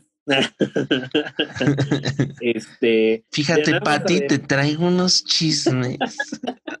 recuérdame, recuérdame tantito, nada más, si hablamos de la más la semana pasada. Eh, no, hablamos de, ah. la, de la revista. Ah, sí, de Bad Hombre. De Bad Hombre, sí. Ajá. Eh, no, pues entonces ya te tengo el chismazo, el chismazo de esta semana que se va a Pero bueno, déjame a mí, déjame a mí eh, empezar. Sí, claro. Tengo, tengo dos que, hijo de su madre. Que van mucho con el tema que acabamos de decir. Ajá, que acabamos de, de decir. por ejemplo, no sé si sabías, que esta semana, o al menos en los eh, este fin de semana, aumentaron de precio en Amazon eh, las jaulas de Faraday.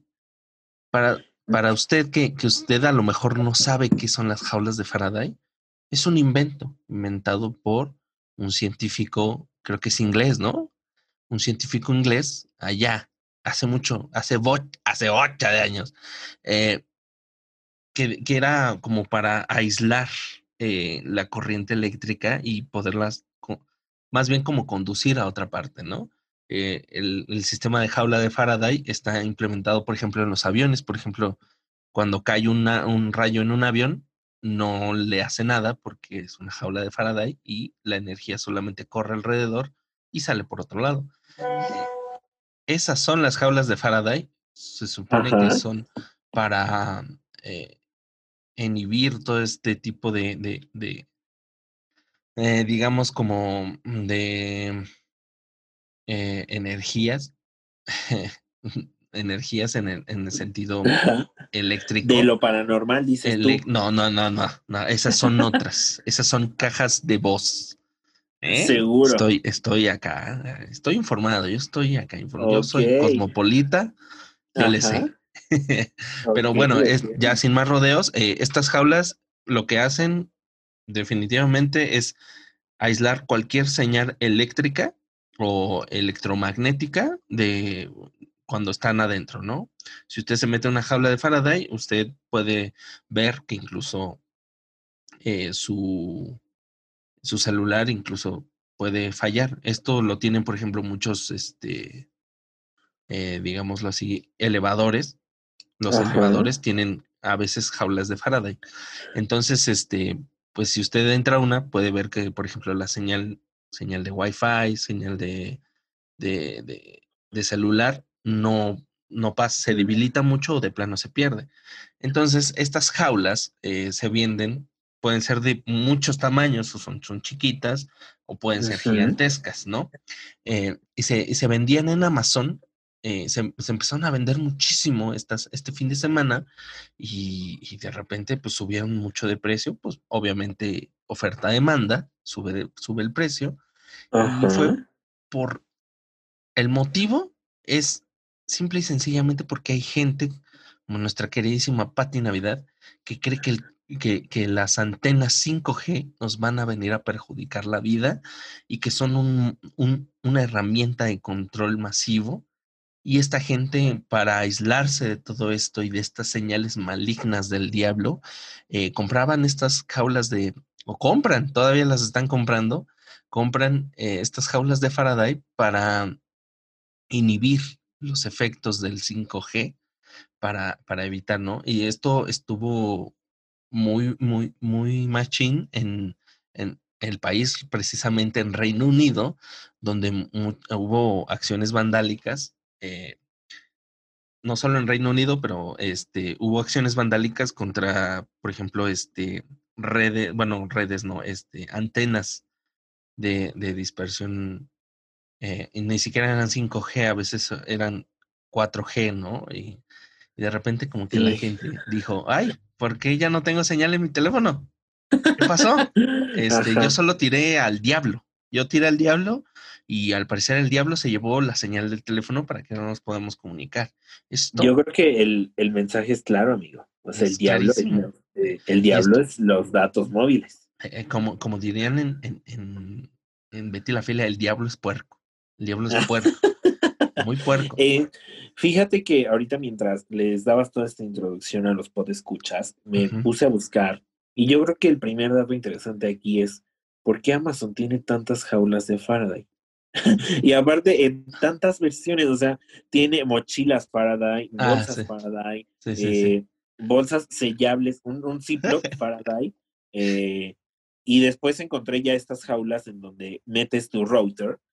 Eh, aquí, bueno, tú lo puedes ver, eh, los demás no, pero es una cajita en donde tú metes tu router y está diseñado para que sea una caja de Faraday en donde quepa tu router, la cual claramente vale 3.500 pesos, aunque es una jaula de metal cualquiera.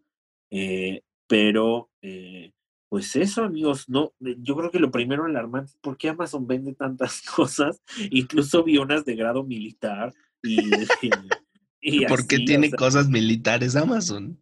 Ajá, sí, digo, o sea, yo en la vida buscaría en Amazon, sí, si quiero comprar una jaula de Faraday, yo no iría y pensaría así en primera opción. Ay, Amazon lo debe tener, ¿no? Sí, claro. A lo mejor iba y, y escribía jaulas de Faraday en Google y pues ya me saldrá el resultado de Amazon, pero no, no sería mi primera opción, mi primera... Eh, fíjate, o sea, una funda para llave de coche de muchas marcas, eh, multifunción. Eso es lo que va a hacer, eso es lo único que va a hacer, señoras y señores, es eh, que no puedes abrir a la distancia o cerrar a la distancia tu carro. Vas a tener que llegar la llavecita, si es que tiene llavecita tu carro, girarle para que se cierre, porque la jaula de Faraday hasta cierta distancia no te va a dejar cerrar.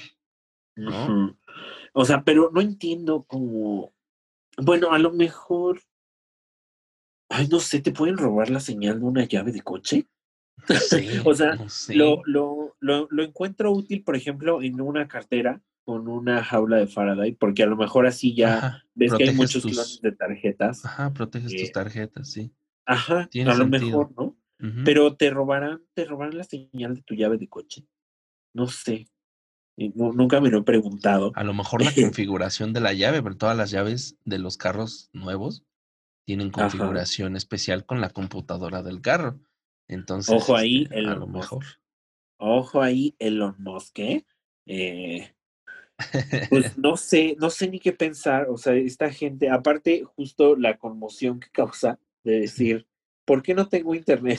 sí, solamente sí, sí, sí, fue, muy chistoso. Dice, no tengo señal. O sea, yo metí mi router aquí a, esta caja maravillosa, increíble, y de repente, o sea, mágicamente se me fue la señal del internet. ¿Qué pasó? Aquí hay una, una clara conspiración contra mis derechos de privacidad.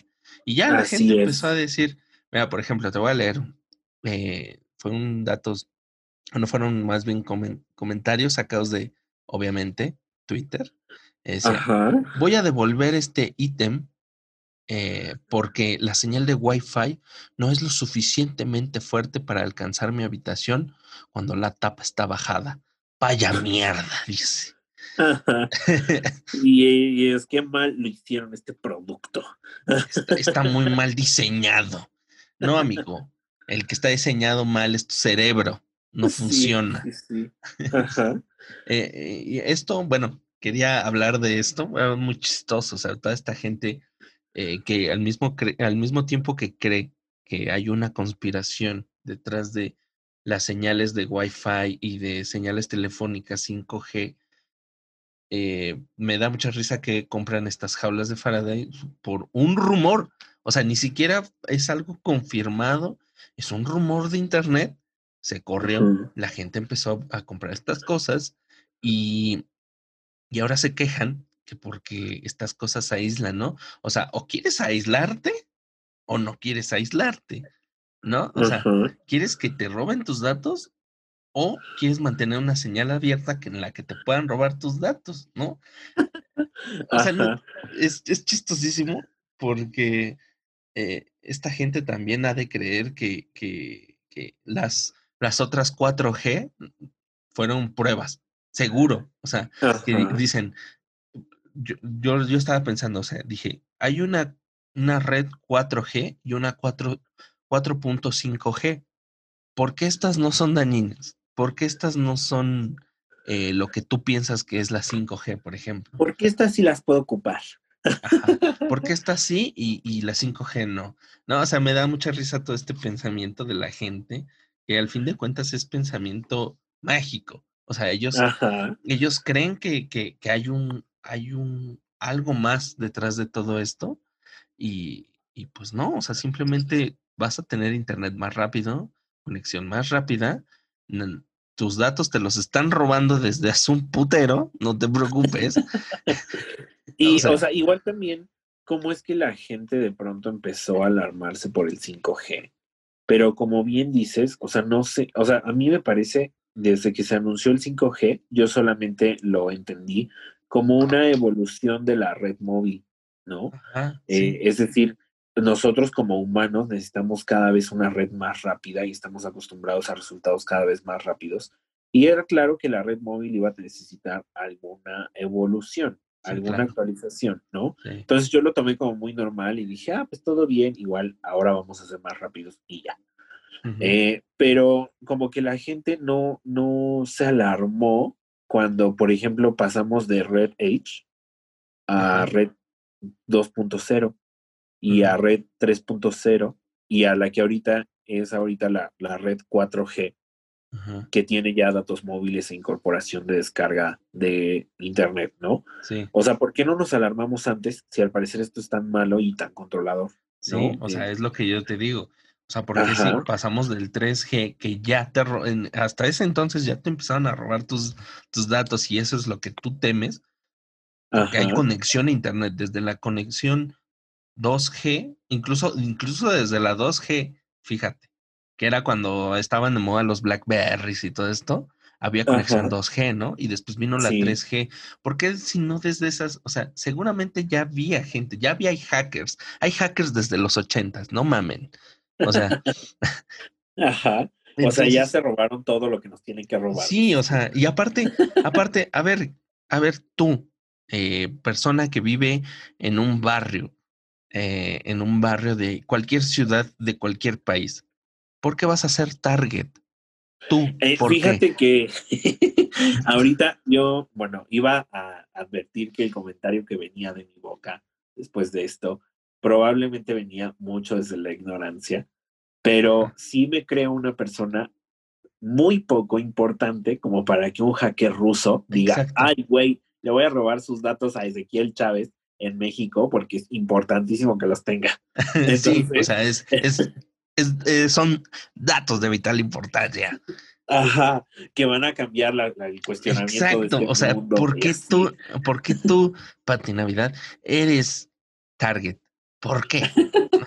O, igual, por ejemplo, entiendo mucho este maltrato de la información privada que tienen, por ejemplo, los bancos, ¿no? Es decir, yo ah, contrato una tarjeta de crédito con Citibanamex y a los dos meses me están hablando de HCBC porque Citibanamex le vendió mis datos a HCBC como un probable cliente y entonces me están llamando, ¿no? Entiendo ese mal tráfico de datos, pero que al fin y al cabo, cada vez que me llaman, digo, yo tuve la culpa porque firmé un aviso de privacidad que no leí. Exacto. que a lo mejor en ese aviso de privacidad venía que iban a vender mis datos después y yo lo autoricé.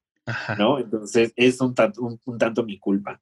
Pero ya cuando se meten a estas paranoias así como de que al parecer si tienen, si tienen mis datos el mundo va a cambiar y si no tienen mis datos entonces el mundo se va a quedar tal como está. Sí, claro. Eh, sí es ya cuando dudo y digo, güey, ni los datos del presidente Obama son tan, tan esenciales. no, o sea, eh, no me chingues. Pero. Sí. O a lo mejor, o a lo mejor gente de, de la cúpula alta del poder, pues sí, ¿no? O sea, presidentes, expresidentes, igual y sí, ¿no?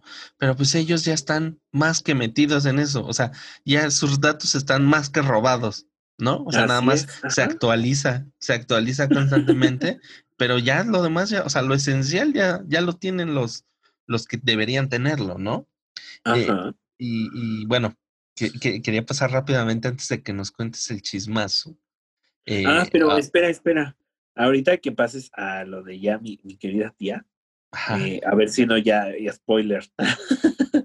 Eh, ahorita mientras buscaba comprar mi jaula de Faraday para mi router, eh, ya la pedí, llega mañana, porque tengo claramente Amazon Prime. Amazon Prime, claro. este, encontré un libro que yo creo seguramente debo tener en mi biblioteca y que es muy interesante. mira, les voy a leer el título en español, aunque aquí está, míralo. Ok. Y se llama Manual de Supervivencia de las Fuerzas Armadas de Estados Unidos ante guerra nuclear, biológica y química. Todo lo que necesitas saber acerca de la autoprotección con las jaulas de Faraday. A lo mejor tengo que comprar este libro para poder entender qué es lo que necesitan. Toda esta conspiración mundial. claro, claro, cómpralo, cómpralo aparte, aquí dice que es un manual de supervivencia de las Fuerzas Armadas de Estados Unidos. Seguramente súper oficial y seguramente las este Fuerzas Armadas eh, decidió venderlo públicamente en Amazon. Vender sus secretos al mundo, claro. Ajá, sí, sí, sí. Entonces, yo lo creo. Además, trae el sello oficial. Mira, nada más eh, eh, te lo voy a poner, el sello oficial de las Fuerzas Armadas de Estados Unidos. Es claro que esta edición es oficial. Sí, eh, por supuesto. No, hay por qué dudar de o sea, donde está el escudo del, del, país, de esta águila calva agarrando, ¿qué, son flechas y del otro lado no sé qué son. Ajá, como olivo, no sé qué. Ajá, sí. Eh, obviamente eso es oficial, eso es, son datos 100% real, no fake. Y Ajá. tú cómpralo, tú cómpralo, esto es, esto es una oportunidad que pocos tienen. Así es. Yo digo que, ajá, fue suerte de encontrarlo aquí en Amazon y la verdad es que ya lo puedo agregar ahorita si quiero a mi Kindle. Eh, ah, caray. este, Está carísimo, dices. Los secretos del mundo están caros. sí, los secretos del mundo son solo para la socialité porque cuesta 1.684 pesos más envío. y obviamente no tiene envío porque lo agregué, esa es la versión digital, ¿no? O sea, fíjate que la versión digital cuesta dos mil pesos y es de segunda mano. Ah. Los secretos son caros, a mí. Sí, claro. O sea, ¿tú qué crees que sobrevivir es barato? No, por supuesto. No, que no, no, claro que no. Eh, pero bueno, ahora sí, ya vamos a, la, a la, otra. Eh, eh, te, digo, estaba buscando yo a ver si esta Pati Navidad se había pronunciado acerca de estas jaulas de Faraday y toda esta paranoia 5G. Y no, no encontré absolutamente nada. Ahorita está como loca tirándole, tirándole a, la, a, la, a la ideología de género y al feminismo eso yo creo que es tema de otro, de otro, este, de otro podcast. Eh, pero yo el que quería comentar eh, más bien era un video que se hizo viral eh, hoy, justamente hoy. No, no, no, espérate. 4 de diciembre, perdón, perdón. Ajá, bueno, el sábado. Fue el, sábado, el viernes. El se hizo viral el viernes. de, no sé si supiste que esta semana y creo que la pasada eh, hubo apariciones de unos monolitos de metal que apareció, uno apareció en Estados Unidos, otro apareció en Irlanda, creo, y otro apareció otra vez, otra vez en Estados Unidos. Eh, el tercero, que, el, que fue que apareció en California, este, fue derribado, fue derribado el viernes por una serie de jóvenes, por un conjunto de jóvenes, eh, que entre medio de gritos religiosos de Viva Cristo Rey, bueno, no, decían Dios, Dios es Rey, decían, y gritos racistas, como diciendo, y lo voy a leer textualmente, no queremos extranjeros ilegales de México o del, o del espacio exterior. Fíjate, no. O sea, el espacio exterior. O sea, esta gente, aparte de ser eh, xenófoba, es planetofóboba, no sé cómo llamarlo. O universóboba. Ajá, o este, ¿cómo se dice? Alienofóboba, ¿no? Algo así. Eh, yo creo que, pues no, y, y, haz de cuenta que lo tiraron entre decían viva Cristo Rey. No dicen eso, pero me encanta decirlo. Viva Cristo Rey, lo tiran y en el lugar donde estaba esta cosa, eh, ponen una cruz de madera. así como diciendo, conquistamos, conquistamos este. Te tiramos el evento, Marte. estos territorios que estaban reclamando los marcianos, los reclamamos en nombre de América, obviamente, y de la raza blanca, cristiana, católica. ¿Te imaginas que en realidad estos monolitos los haya enviado Cristo así para su regreso de Marte? y, y propios acólitos ahí dando el pie para que no llegue nunca. a, mí, lo que me hizo lo que me hizo ruido es que, por ejemplo, esta gente cuando ante algo que creen desconocido, porque si tú miras, o sea, por ejemplo, hay fotos y hay videos de estos monolitos, tú los ves, están muy mal este, soldados. Unos tiene, el este que tiraron tenía remaches. Remaches. O sea, entonces, si algo tan sofisticado como un monolito de metal, eh, que está hueco aparte, eh, si está tan bien hecho, eh, ¿por qué hay remaches? O sea, los, aliens usan remaches, remaches espaciales, ¿no? a mí lo que me llamó la atención fue que ante estas cosas que a lo mejor ellos no se pueden explicar o que tienen miedo, ¿no? Esta parte de lo desconocido eh, les, les, causa miedo y el miedo es uno de los mayores eh, estimulantes. estimulantes de la, de la, raza humana para ser violenta, ¿no? Y, y, ante, ante esto, su única respuesta es algo que conocen o que es bien conocido por toda la humanidad, que es la religión cristiana católica, ¿no? que pongan esta cruz encima donde estaba este monolito eh, como que es como una interposición de, de, de, de, este... de signos, no, de signos, o sea, de figuras, ¿no? O sea, ante lo desconocido, yo actúo así y lo digo y, y me impongo mis creencias sobre encima de lo, que sea. O sea, porque ni siquiera estoy seguro de qué chingados es eso. A lo mejor es todo esto es un performance de una de un artista. Ajá. A lo mejor todo esto es un performance de un artista que está viendo cómo actúa la gente, ¿no? Ante todas estas cosas.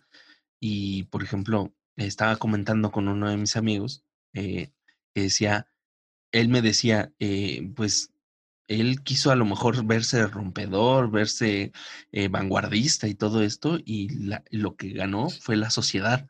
La sociedad le tiró no solo su obra, no solo destruyó su obra, sino impuso el pensamiento, este pensamiento, pues hay que decirlo, retrógrada, ¿no? En vez de tratar de comprender qué chingados es eso, eh, o, tratarse de darle la vuelta, explicarlo de otra forma que no sea la religión, eh, actúa así, Em, es, reaccionario, es visceral y lo quitan, ¿no? Diciendo viva Cristo Rey.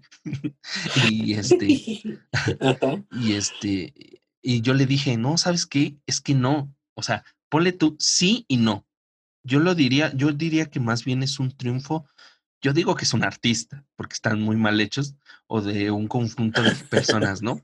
Si es un artista, yo digo que él ganó porque eh, está poniendo algo desconocido, que la gente actúa de esa manera y, está siendo rompedor, está diciendo, ¿saben? Miren cómo actúa la gente ante algo desconocido, como a, lo mejor, eh, y dice, y sale y dice, ¿cómo creen que van a actuar ante un, una pandemia mundial? Si ante un monolito están actuando así, ¿cómo creen que van a actuar ante una pandemia mundial? ¿No? A lo mejor, yo digo, y a lo mejor ya ella le está ganando, está poniendo en evidencia a esta gente, se burla de ellos y aparte de burlarse de ellos, los exhibe. Eh, es, genial. O sea, si alguien lo ideó, si alguien, si es un artista o lo que sea, un conjunto de personas que se, que se les prendió el foco y nada más querían trolear a la gente, esta gente es inteligentísima. O sea, eh, eh, es, es, el arte de joder más sofisticado que he visto en mi vida. De chingar. Sí, sí, sí. ¿Tú qué opinas?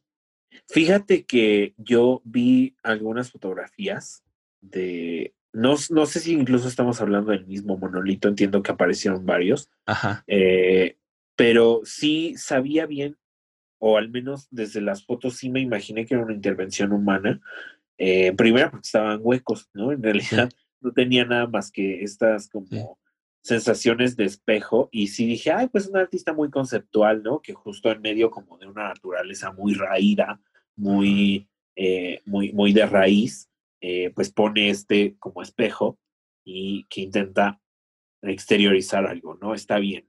Y ahorita que me dices de estos ataques a, los monolitos, sí dije, ah, ¿qué está pasando con esta humanidad? A lo mejor estamos viendo el crecimiento del último Nuevo Testamento y ya de pronto nada más viene la oleada a ahogarnos a todos y a, ver. Quizás son, estas son, estos son los sellos de los que habla el, el, apocalipsis, ¿no? Que, se tienen que romper cuatro sellos para que llegue el apocalipsis y ya tiraron uno de ellos. O sea, ya rompieron uno, solo, solo faltan dos.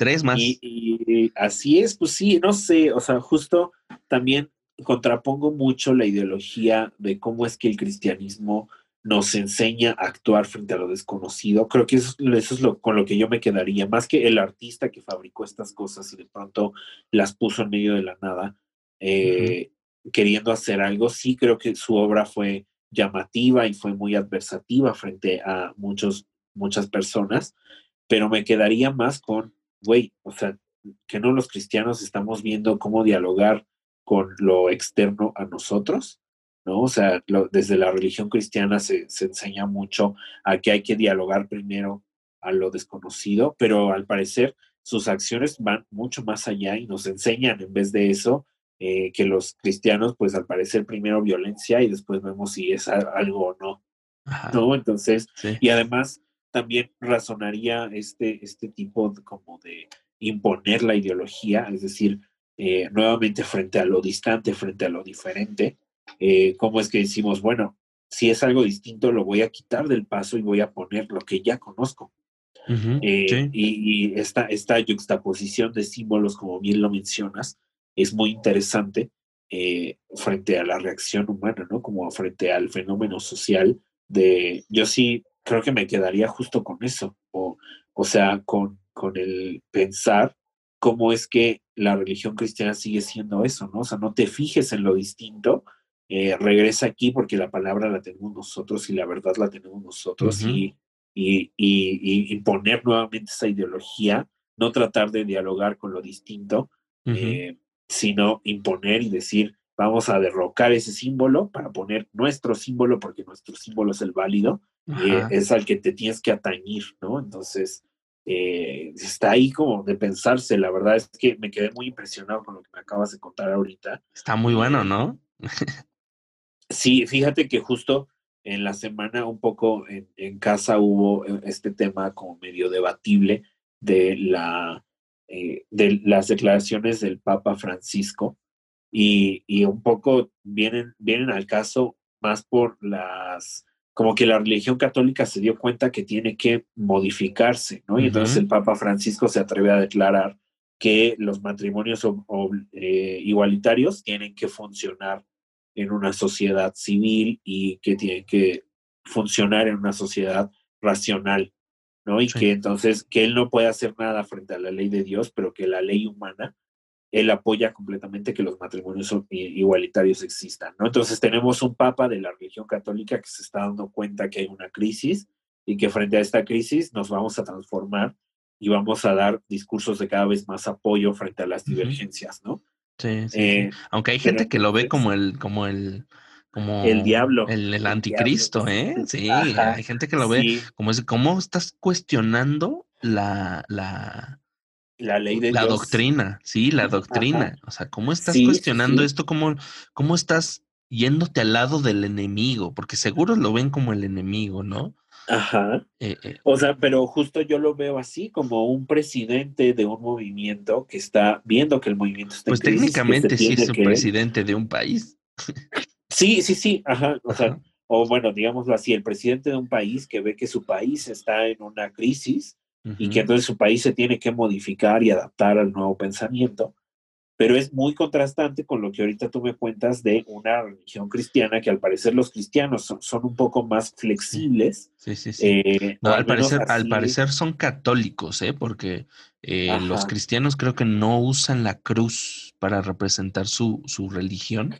Solamente los católicos. pescadillo, ¿no? Ajá. sí. Sí, los cristianos ocupan este pescado XY y, y demás, ¿no? Sí, sí, que sí, entonces serían católicos, pero pues ve, hasta se pone todavía peor, ¿no? Como frente al mismo movimiento, el presidente de este movimiento está declarando que hay que modificarse y actualizarse. Y por otro lado, en otro país hay gente que quieren dominar con el mismo pensamiento, ¿no? Sí, ¿no? y, que, que solo, solo esto no, no solo es el pensamiento eh, religioso, ¿no? El, pensamiento religioso, sino también pensamiento bastante racista, ¿no? Que se combina un, un racismo que lo llevan todavía más lejos. O sea, dice, no queremos extranjeros ilegales de México o del espacio exterior, o sea, o como dicen los españoles, tócate los huevos, o sea, Sí. Sí, mm, fíjate que justamente si son católicos, en primera deberían pensar que económicamente funcionan gracias a nosotros. Eh, porque esta guadalupana, muy, muy al caso de este episodio, eh, esta, esta, casa guadalupana le da la mayoría de ingresos al catolicismo estadounidense. Sí. Eh, en primera deberían de ver eso. En segunda, pues qué pedo si somos de la misma religión. y al parecer, si hay otros extranjeros, pues bienvenidos. Los mexicanos no, muchas gracias. Tampoco los marcianos. Los marcianos tampoco, tampoco. Sí. Tampoco. Ay, estos católicos. digo que más bien es como una ideología muy gringa, ¿no? Muy gringa, muy racista, muy redneck. Eh, Ajá. Eh, pues ya, o sea, no hay más, yo, yo no agrego más. A mí esto es increíble, para mí esto es increíble Nada más y nada menos que realismo mágico. exacto, sí, es realismo mágico en su máximo esplendor. Claro, o, real maravilloso. No sé. Sí, más bien real maravilloso. Real maravilloso, ¿no? Sí. Eh, un saludo a Alejo Carpentier, donde quiera que esté. Eh, pues qué cosas, ¿no? La verdad es que estoy muy, estoy todavía muy anonadado. Este, no te vas a ir a dormir, no vas a dormir hoy, ¿verdad? Fíjate que voy, me dan, me están dando ganas de investigar todavía sobre estos monolitos, eh, ver, ver qué más sucedió.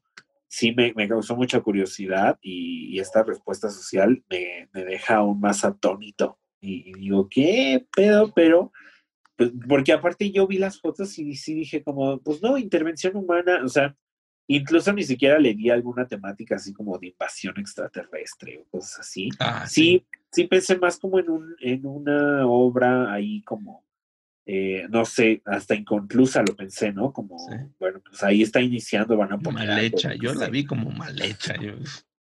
Dije, pero a, lo mejor, también.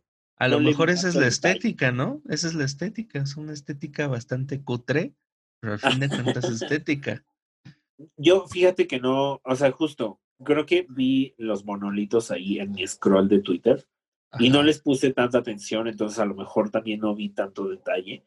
Eh, a mí me gustaron, o sea, como la imagen, porque aparte vi una, un monolito que estaba así como en medio de dos piedras gigantes. Y por eso también dije, ay, esta intervención artística está increíble. Ajá, ese es el primero pues que apareció. Ajá. En un pues, parque pues, nacional en Estados Unidos, pero, o sea, todo el misterio surgió porque eh, cómo llegó ahí esa, e, e, ese monolito, cómo llegó ahí sin que los cuidadores del parque se dieran cuenta, porque se supone que era una parte a la que nadie podía acceder, nadie del público en general podía acceder porque es una zona de reserva natural. Y cómo llegó eso ahí y no nos dimos cuenta. Eh, aparte es de muy difícil acceso eh, nadie, mm, o sea, si de por sí, o sea, para ellos creyeron, o sea, si de por sí es difícil llegar, porque ellos lo vieron desde un helicóptero, o sea, si es difícil llegar con un helicóptero o incluso pasar a pie por esa zona, eh, ahora imagínate con un monolito de estos a cuestas, ¿no? pues miren, eso se responde muy fácil, amigos. No sé por qué también en este siglo XXI se lo preguntan tanto. Hay algo que se llama soborno y mucho dinero. Claro. Entonces, o sea, no, no tiene gran ciencia, no sé por qué lo están pensando tanto. O sea, sí, o sea, pero tú lo dices así, o sea, y cualquiera con dos dedos de frente diría, llegaría a la misma conclusión, pero hay gente que le encanta eh, hacer teorías de conspiración en su cabeza y pues es más fácil y es más cómodo eh, explicarse el mundo. católicos. explicarse el mundo así, o sea, está bien. Allá ellos. Está bien. Ah, Ay, pues qué cosas. Pues mira, ahora yo te voy a contar exactamente algo que también los católicos no quieren.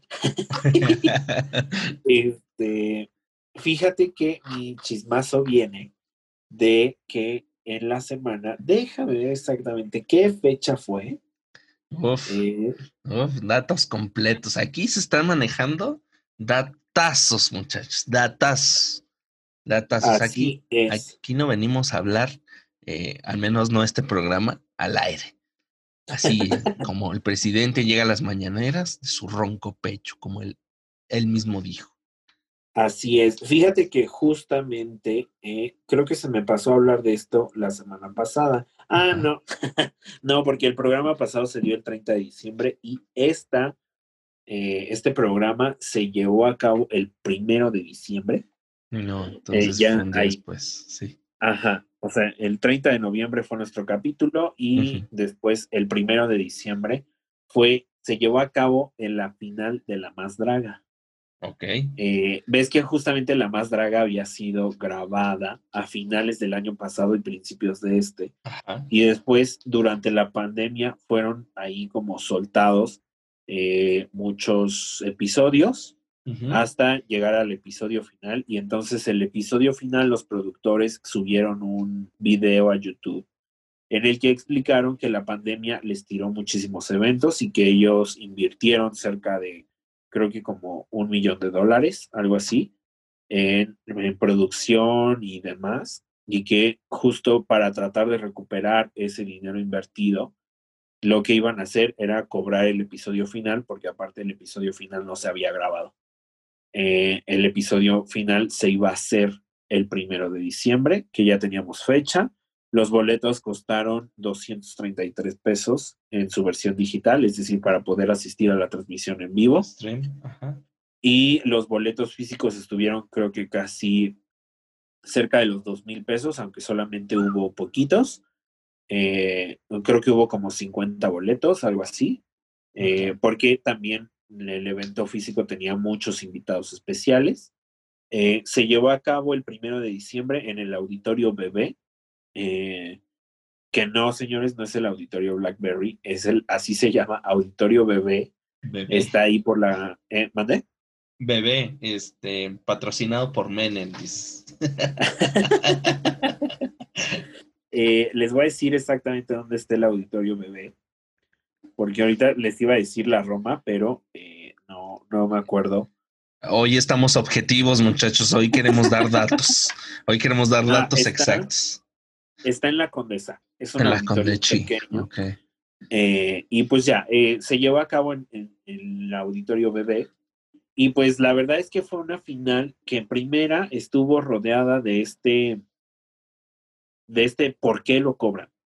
Y luego ya que los productores lo, eh, lo explicaron, eh, estuvo rodeada de muchas donaciones de dinero, porque también todos queremos ver una La Más Draga 4 o una reunión de las ganadoras. Eh, y, y, entonces todo el mundo empezó a donar y así, y ya dijeron que justo superaron el, la retribución de la inversión y que seguramente va a haber una Más Draga 4 pero que teníamos que ver como por los temas del COVID y demás, ¿no?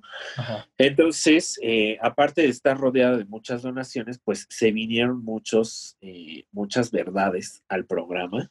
Eh, dentro de ellas, nuestro querido Johnny Carmona se disculpó por sus declaraciones. ¿Se acuerdan que justamente mientras avanzaban estos capítulos, aquí les dedicamos varios segmentos de decir, ay, es que Johnny Carmona habló de la discriminación en México y la cagó. Habló del racismo y la cagó. Habló de la pobreza y la cagó. Y así, mientras avanzaban los capítulos.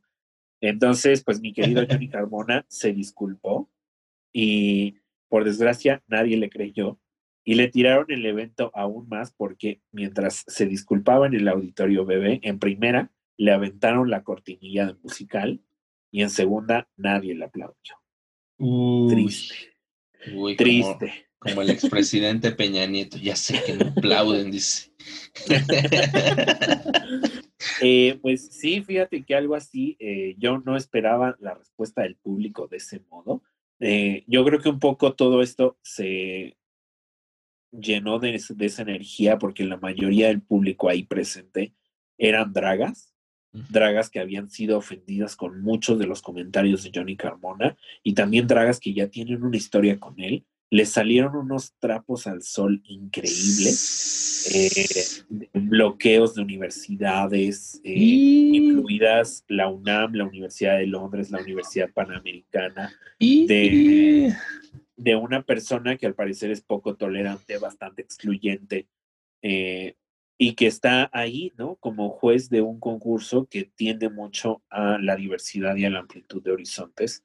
Entonces, pues no, la verdad es que no le fue nada bien a Johnny Carmona, pero eh, pues toda la final de la Más Draga, ah, exceptuando ese evento pequeñito, la verdad es que fue una gozadera. Uno puede ver la alfombra morada gratis en YouTube, que fue lo que en muchos comentarios a ese video pueden ver que dicen, la aprobada para los pobres, porque pues también el boleto no estuvo muy barato para hacer una transmisión en vivo, doscientos y tantos pesos, no estuvo del todo económico. Yo he asistido a eventos de transmisiones en vivo que cuestan 50 pesos, eh, pero pues bueno, costó 200 y algo y subieron la alfombra morada a YouTube completamente gratis, que fue una alfombra donde desfilaron también muchísimas dragas, donde se conciliaron muchísimos problemas que hubo durante el año y uno de los mayores problemas que se concilió fue eh, nuestras queridas Pepe y Teo se conciliaron con Guajardo, que es otra de las dragas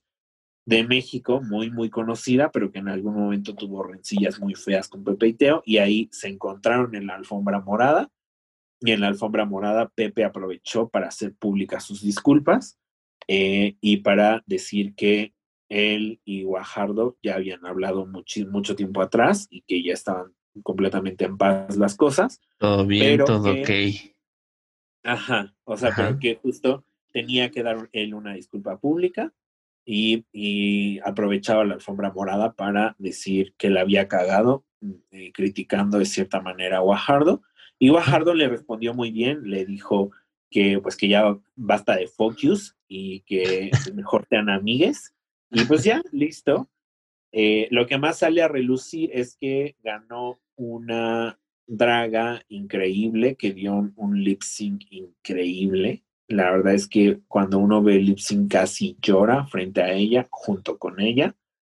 Eh, se llenó de sentimientos. Yo creo que justo ese evento fue una gala de que en México hay muchísimo talento drag y que cada vez se exige más y que, y que frente a esas exigencias se da cada vez más. Entonces, eso sale a relucir. Después, pues nada más, eh, pues mi tía, eh, la Pepe, de Pepe de Pepe eh, pues mi tía se lució con, eh, con todos los vestidos que sacó. De hecho, su vestido principal fue ser un arreglo de flores. Eh, él mismo, o sea, su vestido era pues así, o sea, llevaba un chingo de flores en la cara y un chingo de flores en el cuello y toda la parte superior. Me acordé cuando se disfrazó de árbol de Navidad. Así, justamente.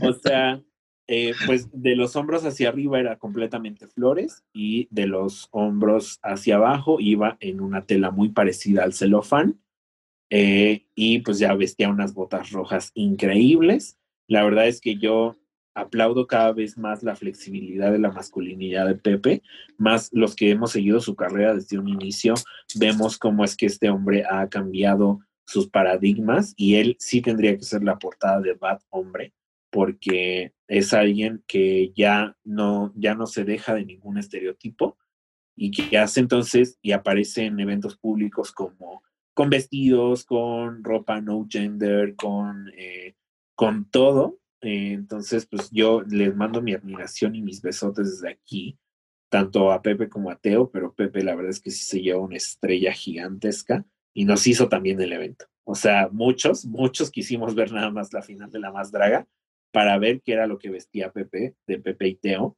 y para ver también a, la bola de dragas que estaban ahí, pero pues sí, esos outfits estuvieron increíbles, además tuvieron muchos shows y muchas participaciones en esa final, así que un aplauso para toda la producción de La Más Draga, terminó con la corona en altísimo, haciendo una producción altísima y dejando un paradigma gigantesco para eh, la avenida de La Más Draga 4. Eh, los invito incluso a verlos. Eso fue lo que sucedió en mi chisme semanal.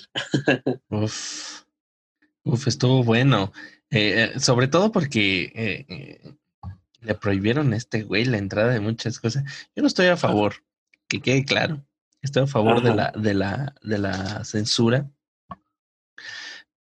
de la gente, o sea, que la gente vaya a exponer sus ideas. A lo mejor mucho puede estar bien esta persona o mucho puede estar mal. ¿no? Eh, pero eh, lo importante es debatir, ¿no? Eh, saber que existen estas personas que piensan de esta forma, ¿no? O que, que piensan distinto a ti, ¿no? Y tampoco aplaudo que las universidades le hayan cerrado la puerta porque se supone que las universidades son eso, una, una puerta abierta a la universalidad de ideas. ¿no? Independientemente si te caen bien o te caen mal, ¿no? Eh, pero eh, yo creo que cuando, eh, cuando insistes e insistes en cagarla y cagarla, este, creo que las universidades también pueden recurrir a este recurso de del derecho de admisión, ¿no? ¿Sabes qué? Este, puede que sí te invitemos o puede, pero sabes qué, igual y no, como pasa, por ejemplo, en, en periódicos, revistas, editoriales, ¿no? Ellos eligen a quién ellos tienen una línea editorial y ellos eligen a quién publicar y a quién no, ¿no? Eh, este, creo que igual debió haberse celebrado por lo menos una de estas charlas que iba a dar, ¿no? Eh, para ver, para calarle, ¿no? Pero igual, este, tampoco se iba a poder mucho o muy bien y fue, fue un plumazo, yo siento que fue un plumazo como de, ah, fue rápido, fue sencillo hacerlo porque pues obviamente no iban a hacer charlas presenciales, iban a hacer charlas en línea, ¿no? Y fue fácil, ¿no? Es más fácil cancelar un evento en línea que cancelar un evento físico, ¿no? Sí. Eh, este, creo que estuvo bien desde ese punto de vista porque ya había estado llenándole el buche de piedritas a mucha gente, este güey. Sí, o sea, creo que justo también las universidades también se jactaron de, o sea, no de excluirlo desde un primer, desde una primera instancia, sino de tener muchas demandas de sus alumnos, tanto de acoso como de exclusión. Eh, entonces, sí, muchas de las universidades dijeron, bueno, lo intentamos varias veces.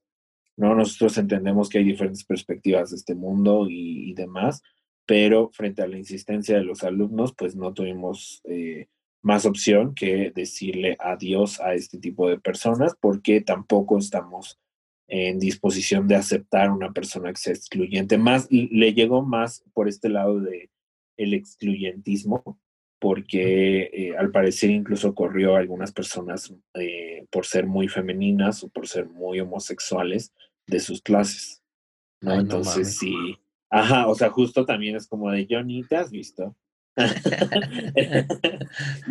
sí, sí fue ahí un poco extraño. Y fíjate que ya uno de mis mejores amigos que estuvo mientras él era maestro en la Universidad de Londres, eh, ya me lo había advertido porque yo, como ya bien saben, eh, soy muy fan de Johnny.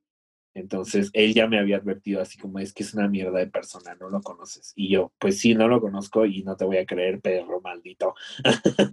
y pues al final sí salió así, eh, tristemente. ¿no? Ni pedo, ni pedo. Ni pedo. Al menos tu amigo va a poder decir, sobre advertencia no hay engaño. Yo te avisé. como estúpida por tu culpa.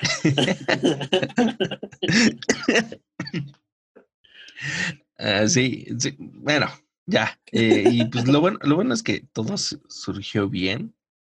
Y pues ya hay, ya hay ganadoras, ¿no? Ya, ganadora. sí, eh hay una ganadora, pero no les voy a decir quién porque. Tienen que ir a verlo. Ajá, quedamos, quedamos todos los que compramos ese boleto, quedamos que los spoilers iban a, ser eh, censurados, porque aparte sí piensan subir la, final de la más draga, pero la piensan subir cerca de junio del siguiente año. Okay. Entonces eh, nos pidieron eh, a todos, desde antes de que iniciara la final, pues que por favor guardáramos silencio frente a los spoilers, porque a las personas que no habían podido pagar el boleto, pues tampoco habría por qué arruinarles el evento. ¿No? Entonces, eh, pues ahí que lo guardáramos. Ya se sabe exactamente quién es, pero pues no voy a hacer un propagador de este spoiler, así que besos para quien quiera saber, ahí vaya a investigarle al Twitter. y bueno, eh, ¿tienes algo más? No, no, no, pues ya mm. podemos pasar al siguiente bloque si quieres. Pasar a las recomendaciones. Así eh, es. empieza ¿Puedo dar la mía primero? Ah, claro, claro. De hecho, te iba a ceder la palabra. es muy rápida. En realidad, los invito y les recomiendo que vean toda la Más Draga 3.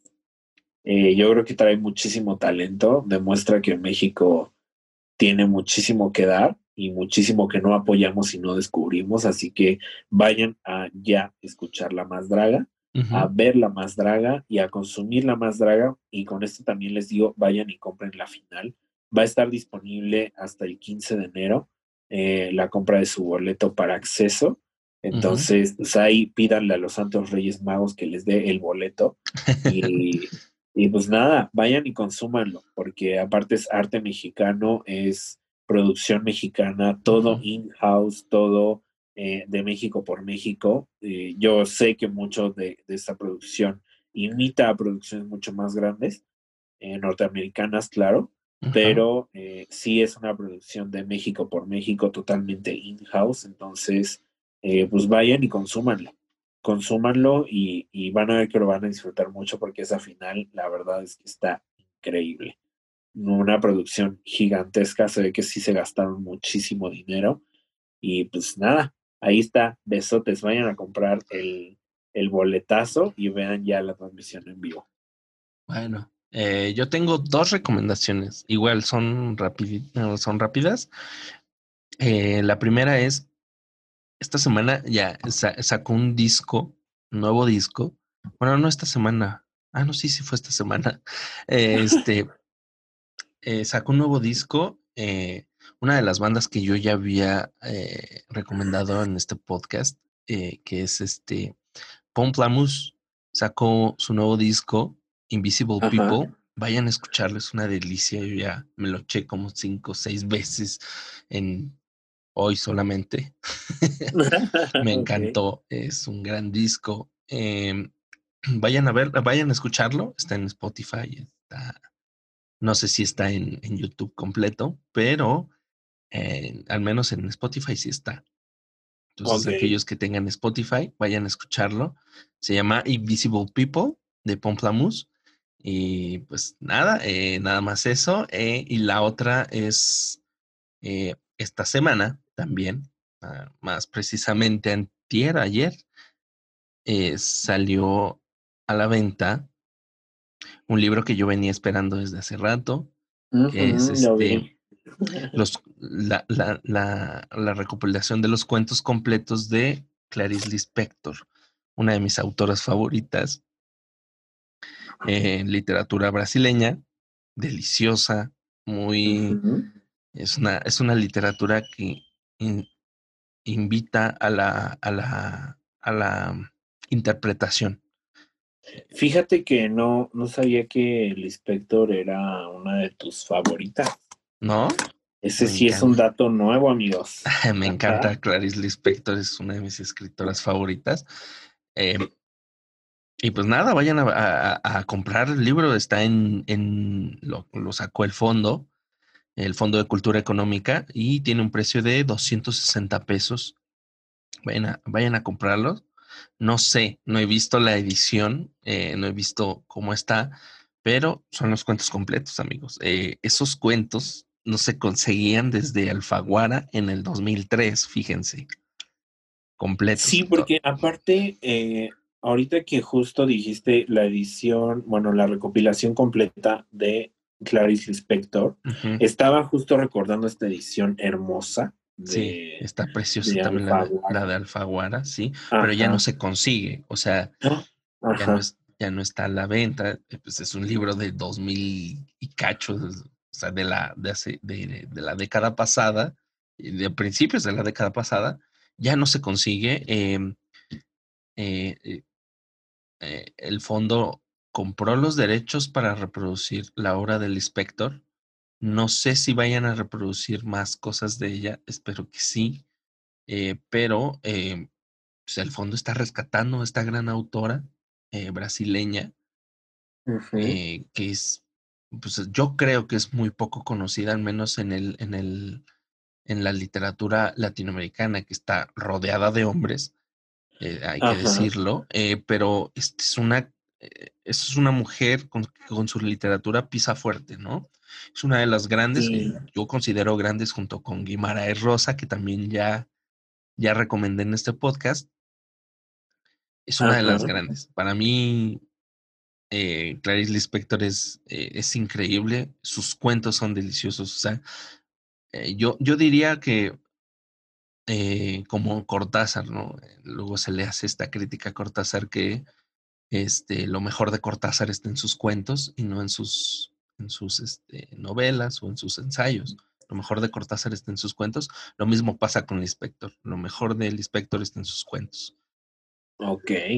Fíjate que yo recuerdo, bueno, más bien he leído a Clarice Lispector eh, pero más, me lo presentaron más desde los movimientos feministas. Mm. O sea, no exactamente una literatura de canon, sino una literatura que me presentaron en los movimientos feministas y así fue como conocí y concebí a Clarice Lispector eh, como una escritora sobresaliente frente a un mundo de hombres y también con una literatura muy feminista que claramente ella misma no se dictaría feminista. No diría que eh, feminista, pero yo diría más bien muy profundamente femenina, femenina, que busca, eh, eh, que busca que el lector se adentre dentro de un mundo femenino, de cómo lo concibe, al menos ella, o desde un punto de vista muy femenino, del mundo.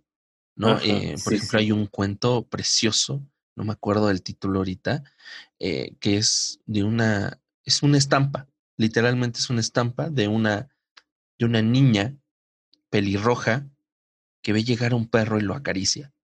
Eso es todo el cuento. Pero todo lo demás es cómo lo ve esta chica, eh, cómo se siente en ese momento, el calor que hace, ¿no? Como los, eh, es increíble. Ese cuento es una maravilla. Eh, pero vayan a, vayan a comprar esta edición antes de que se acabe. Quizá, quizá el fondo no vuelva a reimprimirlo y eh, se quede como una joyita de esas de, de que, que, hizo el o que hace el, Fondo de Cultura de repente. Eh, esas joyitas de, de, la, de la edición de la edición mexicana. y no sé, la verdad no, por lo que sé, la, la, la, la, traductora es muy buena, pero este, vayan, a, vayan a echarle una, una, una comprada y una leída a los cuentos completos de Clarice Lispector, editados por el Fondo de Cultura Económica. Ok, una súper recomendación. Y me acabas de romper el corazón. Eh, yo, bueno, no, yo no he seguido mucho la carrera pública más bien la carrera editorial de Clarice Inspector en México. Y entonces sí me duele saber que Alfaguara vendió los derechos porque yo sí esperaba conseguir esa edición en algún mm, momento en el que yo quisiera comprar. A lo mejor, a lo mejor la consigues en los de viejo, pero pues te la van a vender bien cara. Ajá. Lo que sí está, creo que sí está en la Vasconcelos, eh, esa edición de los cuentos completos, a menos para que la tengas un ratito. Sí, porque aparte ya vi que en Gandhi no está. No, no, no están. O sea, es una edición vieja como del 2006, 2007, algo así. Sí, sí, sí, ya veo. Me parte mucho el corazón porque de verdad el día que tengan la oportunidad de verla es una edición muy bonita, al menos en exteriores. De hecho, creo que creo que usan el mismo color porque la portada del libro este de, de del Fondo de Cultura Económica es azul. Es una foto azul, es un azul celeste muy bonito. Y creo que la portada igual de, de Alfaguara es igual azul celeste o un poquito más tendiendo al azul eh, al, azul marino. Ajá, pero también es azul. Yo lo, lo, que recuerdo es azul, ¿no? ¿O no? Hoy estoy pues la edición, la edición del Alfaguara que yo recuerdo era rosa. Y eh, tenía esta foto de la cara del inspector. Pero la que veo es ahorita si es azul. No, no sé, a lo mejor ahí estamos como bordeando entre ediciones, pero el mm. chiste es que la que va a estar disponible en este momento va a ser la del Fondo de Cultura Económica. Eh, y pues hay que ir a comprar. Yo creo que sí iré a comprarla en algún momento de la semana porque pues si no, ya me di cuenta que a lo mejor la Inspector ha estado en tendencia y yo no lo noté. Y entonces volaron este tipo de ediciones y pues ni modo, ya me la perdí. Ah, ya, ya la encontré, mira. Sí, es azul. Ajá. Es una portada bastante fea. es una, una de Es una foto de Clarice Lispector y de fondo un caballo. O sea, lo entiendo porque hay muchos simbolismos dentro de la literatura del Spector, y sobre todo de animales, pero eh, la portada es bastante feita, pero la edición es preciosa. ¿eh? eh sí es azul, sí es azul.